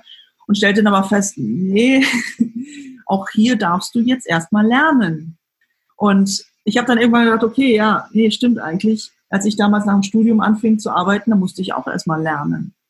Weil wenn du etwas Neues machst, dann stell dich darauf ein, dass du wirklich erstmal kleinster Schüler bist. Du bist Schüler. Verdammt normal. Und da nützt dir das nichts, irgendwie hochnäsig, arrogant oder sonst wie eine große Erwartungshaltung zu haben, sondern du bist erstmal Schüler. Und das darf dann auch erstmal seine Zeit brauchen, bis du da reingewachsen bist. Und du fällst auch auf die Nase, natürlich. Wie oft bin ich auf die Schnauze gefallen? Also, ich meine, ich habe ja so viel auch selber gemacht, meine Website selber programmiert und mich in diese ganzen Dinge eingearbeitet. Vor zweieinhalb Jahren hatte ich keine Ahnung, keine Ahnung von diesen Dingen. Null, zero. Das war für mich eine völlig andere Welt. Und inzwischen ist es so, ich habe so viel gelernt in der Zwischenzeit, dass ich jetzt für mich weiß, egal welche Hürde kommt, ich nehme die. Dauert vielleicht ein paar Tage, aber ich nehme die. Und das ist eben das Schöne, dieses Gefühl zu haben, egal wie hoch der Berg ist, ich komme da schon irgendwie hoch. Vielleicht bin ich nicht der Schnellste. War ich noch nie. Ich war noch nie die Schnellste und auch nicht irgendwie so die, die, so die schnellste im Denken und die schnellste im Umsetzt. Das, ich brauche immer ein bisschen länger. Aber nein, Hauptsache man kommt irgendwie oben an, nicht? Und das ist eben das, ähm, das Schöne. Und deswegen, wenn, wenn jemand mit dem Gedanken spielt, sich selbstständig zu machen, hey, probier es aus. Wenn du, wenn du ein Netz, wenn du ein Sicherheitsnetz brauchst, dann lass dir dein Sicherheitsnetz. Du kannst ja auch berufsbegleitend dich selbstständig machen, das geht ja auch. Ich habe viele mal einen Kurs, die haben ihren Job noch und arbeiten nebenher als Coach und bauen sich das langsam auf. Ich habe es halt etwas anders gemacht. Aber für mich war das auch absolut okay so. Ähm, du hast ja gerade schon gesagt, du musstest dich in so viele Felder neu einlernen sozusagen. Ähm, hattest du Hilfe dabei? Hast du dir Hilfe gesucht oder hast du wirklich, du hast gerade schon gesagt, du hast deine Webseite zum Beispiel selber gebaut oder hast du wirklich alles auch selber gemacht? Sowohl als auch. Also ähm, am Anfang habe ich wirklich versucht, alles alleine zu machen, alles selber zu machen, weil ich eben auch den Anspruch habe, das kriegst du schon hin. Und alle haben ja immer erzählt, ja, ach, WordPress ist so einfach und dies ist so einfach und jenes ist so einfach und Online-Marketing ist einfach und ja, ja, was alles so einfach ist, ne? Ja, ja, von wegen. Also einfach ist gar nichts und du musst dich in alles mühevoll reinarbeiten, ja, weil äh, es fällt dir nicht in den Schoß. Egal, was dir die Leute da draußen erzählen, Du machst auch nicht über Nacht irgendwie eine Million Euro, was ja auch einige Leute erzählen. Und du kannst ja auch nicht nach zwei Wochen Lamborghini kaufen. Das sind alles so Sachen, vergiss es. Ja, du musst dich in alles mühevoll reinarbeiten. Aber es zahlt sich aus. Ähm, in Faust steht ja so schön, erwirb es, um es zu besitzen. Und das ist eben auch so ein schöner Spruch, der hat mich eigentlich mein Leben lang begleitet. Wenn dir etwas in den Schoß fällt, ist es nichts wert. Es ist einfach so. Du weißt es nicht zu schätzen. Aber wenn du dich wirklich anstrengen musst für etwas und dich in etwas reinarbeiten musst, erstens ist das Wissen und Erfahrung, das kann dir niemand nehmen, höchstens Alzheimer, aber sonst niemand. Und zweitens ist es halt auch etwas, darauf kannst du echt stolz sein und du entwickelst dich. Also ich habe wirklich bei dem Programmieren meiner Website, also der ursprünglichen damals, habe ich wirklich körperliche Schmerzen entwickelt, weil das für mich so ein, so ein Angang war. Also es war fürchterlich, fürchterlich. Ich bin kein Programmierer, ich bin kein ITler. Also und WordPress, oh, Himmel, Arsch und Zwirn. Nee, geh mir weg damit. Inzwischen kann ich das und es ist gut so. Ich bin nicht perfekt, aber es reicht, um damit umgehen zu können. Und auch Online-Marketing und diese ganzen Sachen sind auch Dinge, in die darfst du dich mühevoll reinarbeiten. Ähm, aber natürlich, du darfst dir auch Hilfe suchen. Und das habe ich dann auch irgendwann gemacht. Irgendwann bin ich dann auf den, auf den Trichter gekommen, okay, du kannst jetzt hier noch ein paar Jahre dranhängen, das alles äh, autodidaktisch und ganz alleine lernen. Oder du suchst dir Coaches, die dir dabei helfen, Sachen zu bauen. Und nach und nach bin ich dann auf den Trichter gekommen, okay, es lohnt sich, ähm, Geld zu investieren, damit Leute dir helfen. Weil du ersparst dir damit Zeit, du ersparst dir damit Mühe, Frustration und die, und die Sachen funktionieren dann auch. und insofern kann ich das nur jedem empfehlen. Also wenn man eine Selbstständigkeit aufbaut oder egal was du machst, klar, du kannst es erstmal selber probieren, aber such dir frühzeitig jemanden, der es kann. Weil was willst du dich damit quälen? Und wir müssen auch nicht alles können. Ich habe früher mal gedacht, ach naja, ich kann das auch alles lernen und dann kann ich das selber. Ja, ja, ich muss aber nicht alles können. Muss ich nicht. Ich muss kein Schweizer Taschenmesser sein. Muss ich nicht. Es reicht, wenn ich eine schöne, große, starke, scharfe Klinge bin und schön Brot und Fleisch schneiden kann. Das reicht. Ich muss nicht noch Korkenzieher und äh, Schraubenschlüssel sein. Muss ich nicht. Und insofern, das ist halt auch etwas, ähm, sei in einer Sache wirklich gut und konzentriere dich darauf. Und verzettel dich nicht mit diesem ganzen kleinen Scheiß. Den kann man auch gut abgeben. Und auch wenn man dafür Geld investiert, ja, es ist ein Investment. Investment in dich, in deine Zeit, deine Kapazität und dass du in deiner Arbeit besser wirst. Und insofern, das ist nur, das ist etwas, was ich nur jedem mit auf den Weg geben kann. Wenn du irgendwas Neues lernst, versuchst, machst, auf die Beine stellst, Projekte, Firmengründung ähm, oder eben auch Selbstständigkeit, lass dir helfen. Ja, und auch äh, super für diesen Vergleich mit dem Schweizer Taschenmesser nochmal. der war sehr eindrücklich. Gab es dann aber auch eine Zeit, gerade mit äh, der Gründung damals oder dieser Übergangsphase, wo du irgendwie dran gedacht hast, warum mache ich das eigentlich und ich schmeiße alles hin und gehe wieder zurück? Ja, ungefähr 150 Mal. Aber nie ernsthaft, sondern nur aus der Verzweiflung raus. Okay. Also das, das muss man ja unterscheiden. Ähm, du hast immer wieder Phasen der Verzweiflung, wo du alles hinschmeißen willst, wo du wo du dir einen Spaten nehmen willst, dir ein tiefes Loch graben möchtest und dir dann mit dem Spaten auf den Kopf hauen willst, um dann in dieses Loch zu fallen und nie wieder aufzuwachen. Solche Phasen gibt es immer wieder. Egal, was du machst. Und gerade wenn du dich selbstständig machst. Und dann noch Familie und, und, und, ne, noch am Hacken hast. Das musst du ja auch noch alles jonglieren. Und äh, diese, dass, dass die Zweifel kommen immer wieder. Natürlich kommen die Zweifel immer wieder. Und ich glaube auch jeder, der was anderes behauptet, lügt. Weil die Zweifel sind notwendig, weil das ist immer, das ist wie jemand, der sagt, bist du dir sicher, dass du das machen willst? Bist du dir wirklich sicher? Bist du dir absolut sicher? Ja, das ist im Prinzip, und, und dann sagst du, ja, ich bin mir sicher, und dann geht derjenige auch wieder, ne? dieser, dieser Zweifel. Es dauert vielleicht zwei Tage, aber der geht dann auch wieder. Aber Phasen der Verzweiflung habe ich immer wieder, immer wieder. Und ich habe ich hab natürlich auch manchmal in, in Phasen des Frusts sage ich auch, ach scheiße, scheiße, ich gehe wieder, ich gehe ich geh in eine Reha-Klinik. Das ist schönes Arbeiten, entspannt, 9 to 5. Da strenge ich mich nicht an, da gibt es keine Nachtdienste. Ist geil. Und dann denke ich im nächsten Moment, nee. ist bestimmt schön in der Reha-Klinik, aber ich glaube, da sind andere Menschen besser für geeignet. Ich bin da, glaube ich, nicht der beste Mensch dafür. Und das ist eben das, wofür bist du hier? Wofür bist du der beste Mensch? Oder der beste Mann oder die beste Frau? Und das ist eben das, ich glaube, dass wir alle unser, unser eigenes Glas mitbekommen haben. Unser, unsere eigene Schatulle mit unserer Aufgabe. Und da kannst du nicht einfach wechseln. Da kannst du nicht sagen, oh nee, in meiner Schatulle steht jetzt aber medizinischer Life-Coach, ich möchte aber jetzt gerne in eine Reha-Klinik gehen. Dann kannst du in eine Reha-Klinik gehen, aber das, was in deiner Schatulle ist, das bleibt da. Und das ist deine Aufgabe. Und ich persönlich fühle mich, also wenn ich, wenn ich Coachings gebe, dann weiß ich, dass ich da richtig bin. Und meine Klienten bestätigen mir das auch. Und das ist einfach das Allerschönste, wenn du hinterher, also wenn jetzt zum Beispiel neulich hat eine Klientin zu mir gesagt, Bordeaux, das war jetzt nur eine Stunde. Aber weißt du was? Diese Stunde hat mir mehr gebracht als die letzten fünf Jahre bei all meinen Psychotherapeuten. Und wenn dir jemand sowas sagt, da musst du erstmal schlucken, dann gehst du eine Runde heulen und dann weißt du, wow, das, ja, ich scheine da nicht ganz falsch zu sein. Also das macht, das hat mich einfach sehr, sehr glücklich gemacht. Und das ist, weiß, dass du dann etwas Sinnerfülltes tust. Und ich glaube, dass das ist überhaupt die Essenz unserer Arbeit. Egal was du machst. Ob du Schreiner bist, ob du Schwester, Krankenschwester bist, ob du Pfleger bist, ob du, ähm, ob du Gärtner bist, ist völlig egal. Wenn du das Gefühl hast, es ist eine sinnerfüllte Tätigkeit und sie erfüllt mich, dann bist du genau richtig da, wo du bist.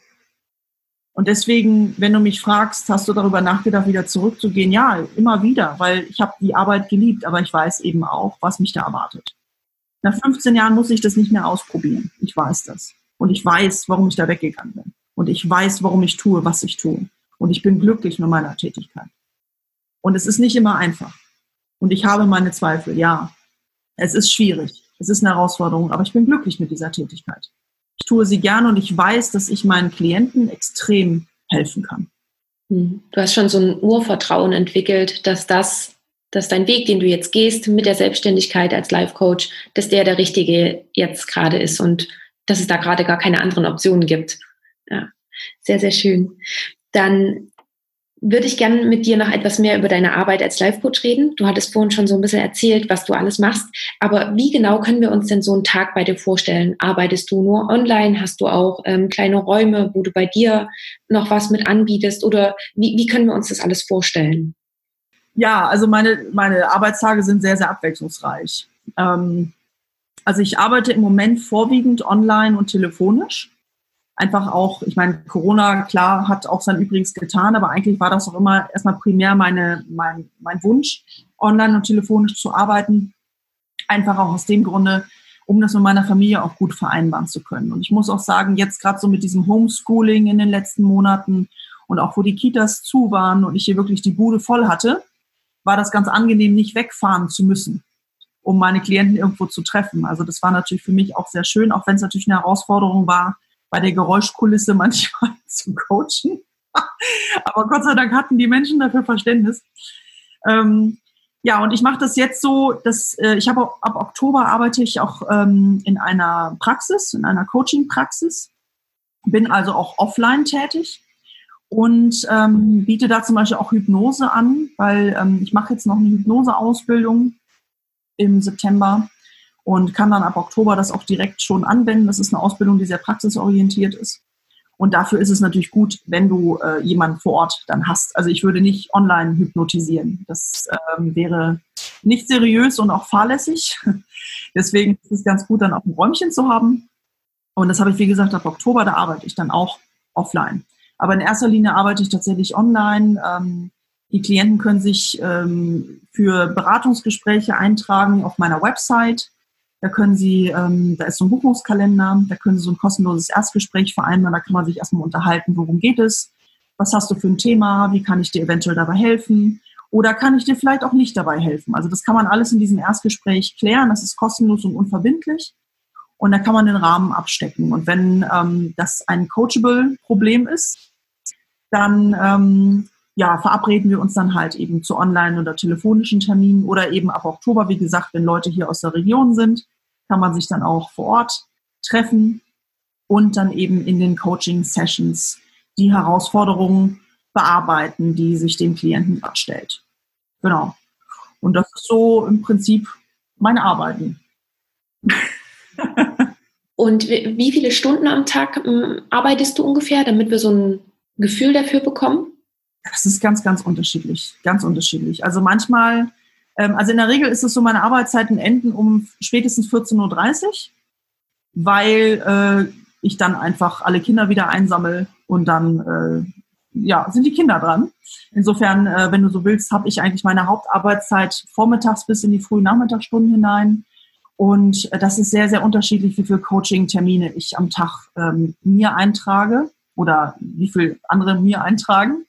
Ähm, weil ich ja nebenher auch noch Podcasts-Aufnahmen äh, mache, dann drehe ich noch Videos, dann äh, schreibe ich auch noch für Magazine. Also das muss ja auch irgendwie noch in meinen Arbeitsalltag integriert werden, weil das mache ich ja neben meiner klassischen Coaching auf, äh, Tätigkeit auch noch.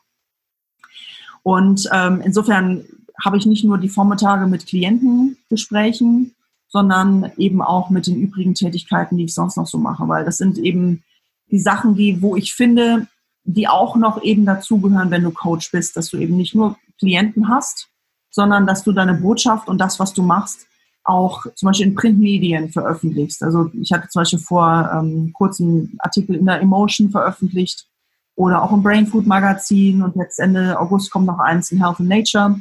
Also das sind alles so Wege, um Menschen eben auch zu sagen, hey, es gibt medizinisches Life-Coaching, hättest du darauf Lust? Das würde dir vielleicht helfen. Es ist natürlich ein gewisses persönliches Investment wiederum, weil ähm, das kann man auch direkt dazu sagen, die Krankenkassen ähm, sind noch nicht so aufgeschlossen, diese Leistung auch mit abzudecken.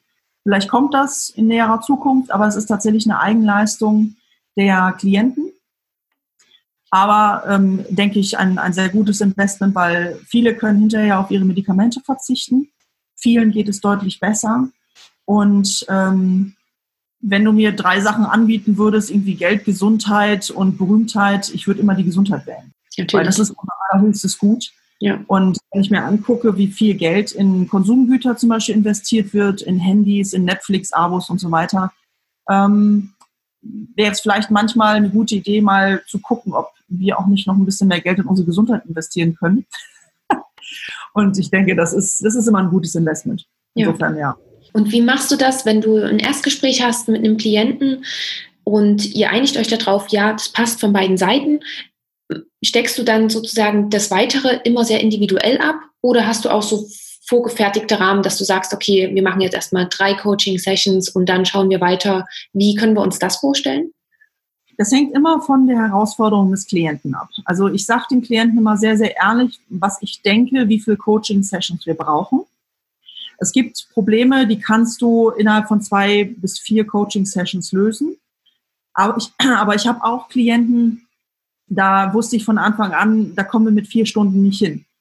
Und das sage ich den Klienten auch. Ich sage dem, pass auf, also ich schätze, dass wir so und so viele Stunden brauchen werden. Ähm, ich vergebe immer Coaching-Pakete, weil eine Einzelstunde zu vergeben, das hat bei meiner Tätigkeit einfach, macht das keinen Sinn. Das ist weder nachhaltig, noch kann ich dem Klienten dann auch wirklich eine anständige äh, Begleitung bieten. Und deswegen gibt es immer verschiedene Pakete, die die Klienten dann buchen können. Und bei mir geht es zum Beispiel ab vier Stunden Paketen los weil in der Regel äh, meine Erfahrung ist, die Sachen, mit denen die Patienten kommen oder die Klienten, je nachdem, wie du sie bezeichnen willst, ähm, die Menschen, ähm, das sind meistens schon Dinge, die brauchen drei bis vier Stunden Minimum. Und das Gute ist ja auch, wenn der Klient sagt, ach naja, nach zwei Stunden, auch eigentlich geht's mir schon deutlich besser, kann er die anderen zwei Stunden dann ein bisschen später dann dennoch nehmen. Ja, das ist ja, das kann man ja auch ein bisschen stretchen über die Zeit. Ne? Da muss man das ja nicht sklavisch innerhalb von zwei oder vier Wochen abgearbeitet haben. Also zeitlich bin ich da relativ flexibel. Allerdings empfehle ich den Klienten auch, nicht zu viel Zeit verstreichen zu lassen, weil dann einfach auch der Coaching-Effekt verpufft. Der geht dann einfach verloren. Deswegen ist es schon wichtig, dass man einen gewissen Zeitrahmen auch einhält, damit eben auch die Sachen umgesetzt werden. Weil es geht ja nicht nur darum, dass du eine Coachingstunde hast, sondern das ist, kann man sich vorstellen, wie wenn du ein Instrument lernst. Wenn du eine Klavierstunde hast, einmal in der Woche, eine halbe Stunde oder so, dann lernst du das Instrument nicht, sondern du lernst das Instrument, indem du jeden Tag übst, was du in dieser Stunde gelernt hast. Und darum geht es im Prinzip beim Coaching auch. Wenn ich jetzt ganz klassisch einen Patienten habe, der mit einer Hochdrucksymptomatik kommt und sagt irgendwie, ja, wie können wir das wegcoachen? Dann gebe ich ihm auch eine, eine ganze Reihe an ähm, Dingen an die Hand, die er selber in seinem Alltag umsetzen kann. Kleinere, mittlere, größere Schritte, je nachdem, was das für ein Klient ist, auf jeden individuell zugeschnitten. Und das sind Dinge, die kann er jeden Tag umsetzen. bis zum nächsten Coaching-Termin, um eben diese Dinge in seinen Alltag zu integrieren. Und darüber ist dann mittel- bis langfristig eben auch eine Heilung dieser Erkrankungen möglich. Und das ist eben, deswegen sollten diese Termine auch nicht zu weit auseinander liegen, weil sonst einfach dieser, dieses Momentum wieder verloren geht. Ne? Dann wird einfach, dann kommt irgendwann so der, der Schluderer rein, dann denkt man, ach, das muss ich heute nicht machen, ich muss heute nicht meine Sporteinheit machen. Ach nee, ach komm, ich kann doch den grünen Smoothie, den muss ich heute nicht trinken. Jetzt, also ich meine, ich empfehle keine grünen Smoothies, aber, aber so als Beispiel, ja. Ja. Und das ist ganz, ganz wichtig, dass, dass dieses Momentum aufrechterhalten wird. Und deswegen mache ich das eben in diesem in diesem Setting. Mhm. Okay. Und du hast auch am Anfang schon gesagt, gerade diagnostisch dich interessieren gar nicht großartig irgendwelche Laborwerte oder irgendwelche anderen Befunde. Du ähm, machst das vor allen Dingen über eine sehr, sehr ausführliche Anamnese und stellst eben auch die anderen Fragen, die man sonst vielleicht nicht stellt. Wie arbeitest du therapeutisch? Wie können wir uns das vorstellen? Du hast gerade schon angesprochen, ab Oktober dann auch mit Hypnose. Und mhm. wie arbeitest du therapeutisch in deinen Coaching-Sessions? Ja, das ist ganz, ganz wichtig, das zu unterscheiden. Ich arbeite nicht therapeutisch, sondern ich arbeite tatsächlich als Coach. Und das ist ein großer, wichtiger Unterschied, mm, der, den ich auch immer wieder erkläre, weil manchmal tatsächlich Klienten zu mir kommen und sagen, ja, ich habe aber dieses oder jenes Problem und da brauche ich dringende Therapie. Da sage ich dann ja, ähm, dann bin ich wahrscheinlich nicht der richtige Mensch, weil ich mache keine Therapie. Und das ist eben ganz, ganz wichtig, dass das unterschieden wird, weil beim Coaching ist es so, das klassische Coaching beruht darauf, dass du Fragen stellst und über diese Fragen der Klient selber zu seinen Antworten kommt. Weil die Idee hinter dem Coaching ist, dass die Antworten alle bereits in dir sind. Und deswegen finde ich das Coaching auch so angenehm und so attraktiv, weil du bist derjenige, der das Auto fährt, nicht ich. Du als Klient bist derjenige, der mir sagt, wo es lang geht. Und das ist das Schöne, das, was in einer klassischen Arzt-Patienten-Beziehung sehr verloren geht, weil da ist der Arzt häufig in diesem Driver-Seat ja, und sagt dem Patienten, pass mal auf, du, du, du, du gehst jetzt von A nach B und dann nimmst du das und das Auto und den und den Sprit und den und den Proviant. Und in zwei Stunden bist du gefälligst da. Das ist in der Coaching-Beziehung ganz anders. Da sagt der Klient mir ganz klar, ich möchte gerne, und das ist wichtig, nicht, nicht ich muss, sondern ich möchte gerne, das ist eine freiwillige Sache. Und er erteilt mir einen Auftrag, dass ich ihm dabei Hilfe leiste oder ihn unterstütze, den Weg zu seinem Ziel zu finden. Die Karte hat er im Prinzip schon. Ich helfe ihm nur dabei, sie zu lesen. Und das ist eben, deswegen, ich bin streng genommen nicht therapeutisch tätig. Ich lasse natürlich meine medizinische Erfahrung einfließen. Und natürlich gebe ich auch, wenn der Klient das will, Ratschläge. Natürlich. Ich berate auch. Und das, äh, auch wenn manche jetzt sagen, hm, das macht ein Coach aber nicht, doch ein Coach berät selbstverständlich auch. Es wird zwar immer so in diesem klassischen Coaching ein bisschen unter den Teppich gekehrt, aber das stimmt nicht. Ein Coach berät auch, sofern der Klient es will. Wir, wir fragen immer, ob der Patient es möchte. Und das ist der Unterschied. Ein Arzt berät, auch wenn er nicht gefragt wird. So ist es häufig. Auch wenn der Patient natürlich mit einem Problem kommt. Aber als Arzt fragst du nicht nach, ja, darf ich ihm vielleicht eine Dosierung empfehlen? äh, das macht kein Arzt. Du sagst, ja, hier, dann nimm mal das und das, dreimal täglich äh, 40 Milligramm. Ne? So, und dann schreibst du es auf und fertig und tschüss. Und als Coach machst du das nicht, sondern du fragst immer, soll ich, darf ich dir einen Rat geben? Ich, ich habe eine Idee, was ich dir vorschlagen könnte, hättest du da Lust drauf? Und dann sagt der Klient ja oder nein. Und wenn er ja sagt, dann darfst du ihn mit deinem Weltwissen beglücken. Und insofern, das ist dann die Art von Therapie. Aber was ganz wichtig ist, der Klient therapiert sich selbst. Ich therapiere ihn nicht, sondern ich nehme ihn nur an die Hand. Ich halte im Prinzip nur die Laterne und sage, pass auf, da vorne ist der Weg. Ich nehme dich an die Hand, ich bleibe an deiner Seite. Wir gehen diesen Weg gemeinsam. Egal was kommt, ich bleibe bei dir. Und ich habe die Lampe. Und mit der Lampe finden wir den richtigen Weg. Kommst du mit? Ja. Und dann gehen wir den Weg gemeinsam zum Ziel. Und was die Hypnose angeht, Hypnose ist ja in dem Sinne auch, ja gut, es ist im weitesten Sinne natürlich schon so eine Art Therapie, aber eigentlich ist es nur ein Vehikel. Eine Hypnose ist ja nur eine Möglichkeit, um ähnlich wie die Meditation in, in deine tieferen Bewusstseinsschichten vorzudringen, um es dir leichter zu machen, bestimmte Dinge zu verankern. Und insofern ja, ist auch da wieder der Klient der Therapeut, weil er lässt es zu und er lässt sich Dinge quasi dann ähm, ja so einsickern. und macht sich auf dafür oder offen dafür. Ja, ähm, super für diese, für diese Einblicke und danke auch für den Hinweis nochmal, ähm, dass du eben nicht therapeutisch tätig bist. Das hatte ich mir vorhin so, so aufgeschrieben, Diagnostik, Therapie, sehr, sehr schulmedizinisch gedacht. ähm, ja, dann, wie gesagt, ganz, ganz lieben Dank für diesen Einblick in deine Arbeit, in deinen Werdegang. Bevor wir jetzt so langsam zum Ende kommen und ich dir meine drei Abschlussfragen stelle, wollte ich dich gerne fragen, ob du noch etwas hast, was du gerne noch hinzufügen möchtest oder vielleicht hast du noch etwas, von dem du sagst, darüber haben wir heute noch nicht gesprochen, das ist dir wichtig oder denkst du, wir haben soweit erstmal alles angesprochen? Ja, doch, ich glaube, wir haben einen ganz guten Rundumschlag heute gemacht. Das denke ich auch, ja. Gut, dann komme ich zu meiner ersten Abschlussfrage, die da ist, hast du eine Buchempfehlung für uns? Oh, da gibt es so viele Bücher, weil ich lese unglaublich viel und ähm, meistens auch mehrere Bücher gleichzeitig.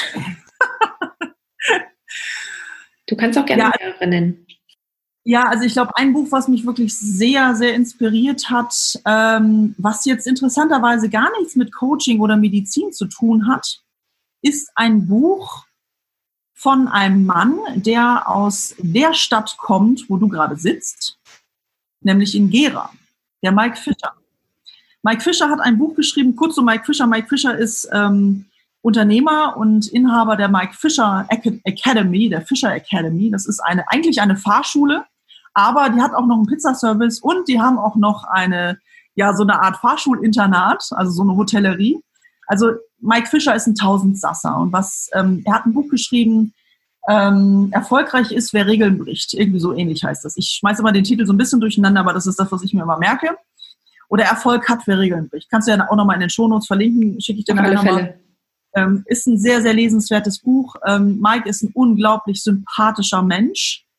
Und so wie er sein Unternehmen führt und so wie er mit seinen Mitarbeitern umgeht, dass er wirklich ähm, so motivierend wirkt und wirklich das Beste aus allen rausholt, weil die einfach so viel Bock haben auf ihre Arbeit und so aufgehen in ihrer Arbeit. Ähm, das ist einfach unglaublich schön zu lesen. Also es ist ein fantastisches Buch über Unternehmertum aber auch ähm, über ja, Unternehmen als Familie.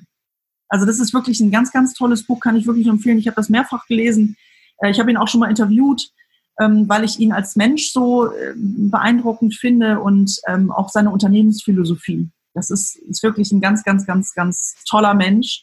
Und so ähnlich wollte ich das eigentlich auch immer in unseren Krankenhäusern haben. Ja, diese, diese Unternehmenskultur. Und das war damals für mich auch der Beweggrund, dieses Buch zu lesen, auch wenn er jetzt mit Medizin nichts am Hut hat. Aber das ist auch völlig egal, weil es ist branchenübergreifend, was er in dem Buch erzählt. Und das ist einfach so, so toll. Also es macht unglaublich viel Spaß. Muss man okay. wirklich sagen. Ja, super. Das verlege ich auf alle Fälle mit. Und du hast jetzt gerade auch ganz viel Lust darauf gemacht, das Buch zu lesen.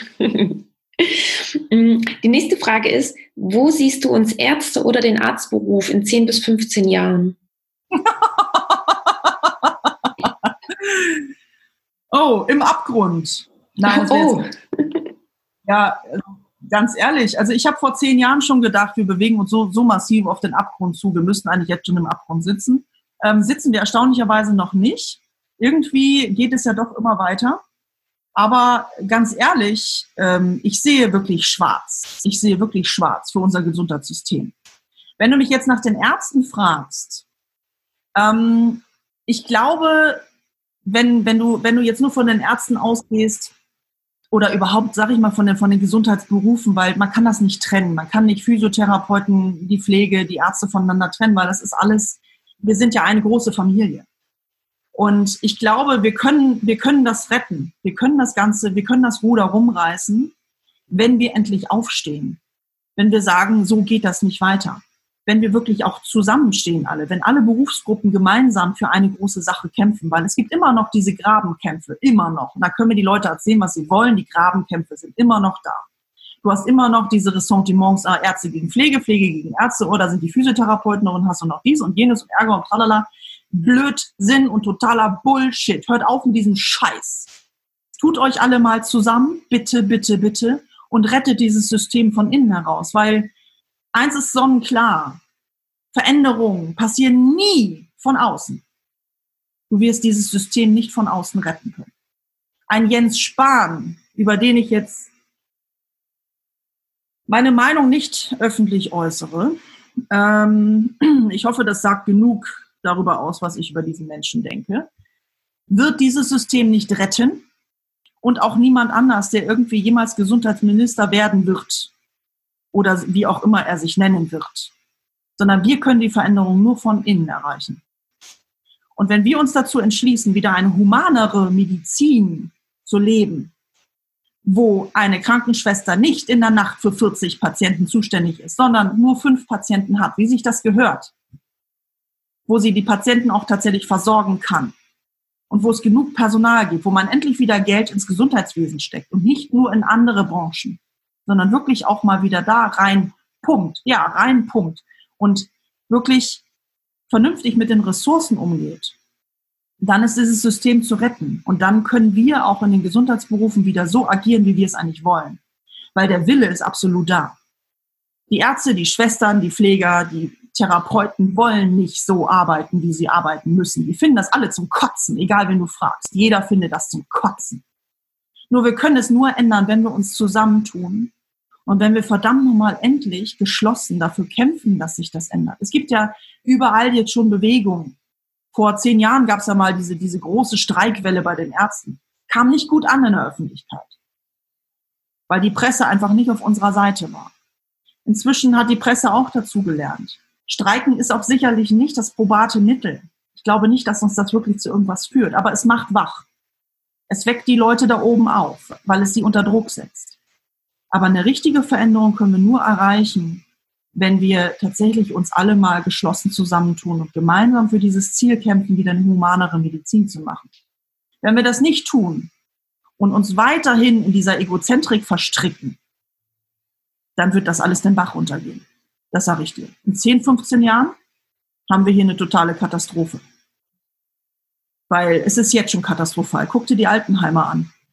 Guck dir die Krankenhäuser an. Verdammt nochmal, wenn jemand, jeder, der in einem Krankenhaus schon gearbeitet hat, die Zustände, die da herrschen, darüber redest du nicht öffentlich. Das tust du einfach nicht. Erstens, weil es dir keiner glaubt. Zweitens, weil du dann am nächsten Tag einen Brief vom Anwalt von irgendeinem Krankenhaus hast. Und drittens, weil du dich komplett ins Auskatapultierst. Aber wenn du, wenn man wirklich mal öffentlich darüber reden würde, was in Krankenhäusern so abgeht, ähm, ja, ja, müssten im Prinzip ganz viele machen. Ich tue es auch nicht, mehr, nicht mehr. Ich habe früher sehr viel darüber gesprochen, habe mir dadurch viele Feinde gemacht, habe viel, viel Ärger gehabt, viel Krieg geführt. Ähm, ich wusste aber, wofür ich es tat, deswegen habe ich damit nicht aufgehört. Aber ich habe irgendwann, als ich dann aus der Klinik raus war, ist das Thema dann etwas weiter weggerückt und dann war es nicht mehr mein Hauptgesprächsthema. Aber wenn du mich fragst, wo wir Ärzte in 10, 15 Jahren sind, Katastrophe. Also ich sage nur zwei Worte. Am Arsch. Und da ist unser System eigentlich jetzt schon, um es mal ganz klar zu sagen. Wir sind am Arsch. Dieses System ist komplett am Arsch. Und wenn wir, wenn wir nicht jetzt wirklich uns zusammenrotten und wirklich was uns auf die Hinterbeine stellen und mit Artikeln und Pressemitteilungen und Öffentlichkeitsarbeit und, und, und uns wirklich geschlossen hinstellen und der Politik so richtig in den Hintern treten, dann wird sich nichts ändern. Wir müssen halt gegen die Lobbys anarbeiten und das ist schwierig, das ist extrem schwierig. Das ist ein großer Kampf. Den kann ich alleine auch nicht gewinnen. Und ich sehe mich dazu auch ehrlich gesagt nicht berufen, auch wenn ich jetzt so vehement dafür plädiere zu kämpfen. Aber ich persönlich sehe meine Aufgabe woanders. Das ist, soll noch andere tun, die das äh, vielleicht etwas diplomatischer verpacken können, weil ich bin sicherlich niemand für die politische Bühne. Dafür bin ich viel zu direkt, viel zu offen und viel zu aggro ähm, und viel zu, ich, ich spreche die Sachen, ich rede, also ich, ich nenne die Sachen beim Namen. Und das ist sicherlich für so eine diplomatisch-politische Diskussion, die was erreichen will, ja, vielleicht nicht unbedingt so das Beste, aber in diesem Rahmen sage ich einfach mal, rede ich einfach so wie mit der Schnabel gewachsen. Ich hoffe, deine Zuhörer sehen es mir nach. Aber äh, um deine Frage zu beantworten, äh, ich hoffe, ja, ich äh, habe das damit beantwortet. Ja, ähm, sehr, sehr ausführlich und wie du schon gesagt hast, sehr, sehr vehement. Ähm, genau, ich kommentiere das auch gar nicht großartig. Ich würde das äh, gerne ganz einfach wirklich auch so stehen lassen, damit jeder, der zuhört, sich da auch so ein bisschen seine Eignung mit, eigene Meinung mit, mitbilden kann. Genau. Aber danke dir auf alle Fälle für deine offenen und ehrlichen Worte dafür. Und auch wenn das jetzt zum Schluss nochmal so ein bisschen harter Tobak war, würde ich dir trotzdem gerne noch die letzte Frage stellen wollen, die dann nämlich ist, gibt es einen Tipp, über den du dich damals zu Beginn des Studiums oder zu Beginn deiner Facharztweiterbildung gefreut hättest? Oder andersrum gefragt, welchen Tipp würdest du jetzt deinem jüngeren Ich geben? Ja, meinem jüngeren Ich würde ich sagen, nimm nicht alles so hin, wie es dir präsentiert wird, sondern hinterfrage alles. Und schau, ob das mit deinem inneren Kompass und mit deinem inneren Wertesystem so kompatibel ist, was du da tun sollst. Und wenn dich irgendetwas stört und wenn du siehst, dass irgendjemand schlecht behandelt wird oder dass irgendetwas gegen dein Wertesystem spricht, dann steh auf und tu was dagegen. Und änder die Struktur, damit sich das bessert. Und guck nicht weg und schweig nicht, sondern kämpf dafür, dass, dass es besser wird. Und ja, versteck dich nicht. Okay, super. Doro, ich danke dir nochmal dafür, für diesen letzten Tipp jetzt auch. Und ich danke dir auch ganz, ganz herzlich für dieses Interview. Wir haben nicht nur einen Rundumschlag gemacht ähm, über deinen Weg und da, wo du jetzt bist, sondern du hast auch nochmal so ein paar andere Aspekte mit angesprochen, die auch nochmal wichtig sind, die vielleicht etwas mehr Menschlichkeit und eigene Persönlichkeit auch in den, in den eigene, in die eigene Tätigkeit mit einfließen lässt. Von daher ganz, ganz lieben Dank auch dafür. Danke für deine Zeit und ich hoffe, wir hören uns bald wieder. Ja, das hoffe ich auch. Ja, ich danke dir ganz herzlich für die Möglichkeit und für die Einladung in deinen Podcast. Hat mich sehr, sehr gefreut, hat mir sehr viel Spaß gemacht. Und ich hoffe, dass ich ein paar Anregungen geben konnte und auch äh, vielleicht einen ganz guten Einblick geben konnte und dass es vielleicht auch ähm, ja, einige Menschen inspiriert hat. das denke ich doch. Ich würde alles zu dir verlinken und wenn dann jemand nochmal Fragen hat, dann kann er ja auch gerne nochmal mit dir in Kontakt treten. Sehr, sehr gerne. Das war das Gespräch mit Dr. Dorothea Leinung und ich hoffe, dass dir die Folge gefallen hat und dass ich zu Beginn nicht zu viel versprochen habe und du auch für dich kleine Hinweise gefunden hast, die du für dich mitnehmen konntest. Wenn du mehr über Doro und über ihre Arbeit erfahren möchtest, dann schau doch am besten mal auf ihrer Webseite vorbei. Dort findest du noch viele weitere spannende Informationen zu ihr und auch zu all dem, was sie anbietet. Den Link zur Webseite als auch alle anderen Links, wie zum Beispiel zu ihrem YouTube-Kanal oder auch zu ihrem Podcast, findest du natürlich auch in den Show Notes. Auch den Podcast kann ich dir wirklich nur empfehlen, gerade wenn du dich etwas näher mit diesem Thema einmal auseinandersetzen möchtest. Ja, und wenn dich die Ausbildung zum Life Coach interessiert, so habe ich dir natürlich auch das Institut mit verlinkt, wo Doro ihre Weiterbildung macht, genauso wie natürlich die Buchempfehlung. Ja, und ähm, sei unbedingt auch nächste Woche nochmal mit dabei, denn so viel kann ich jetzt schon spoilern, dann habe ich Doro glücklicherweise nochmal zu Gast, dann in einem Woman Power Gespräch. Du hast ja schon einiges mitgekriegt. Ähm, genau, und wir werden das nächste Woche dann noch einmal vertiefen. Ja, dann danke ich dir wieder, dass du mit dabei warst. Lass mich gerne wissen, wie dir die Folge gefallen hat und dann freue ich mich, wenn du zur nächsten Folge wieder mit dabei bist. Hab noch einen schönen Tag, lass es dir bis dahin gut gehen und bis dann. Ciao!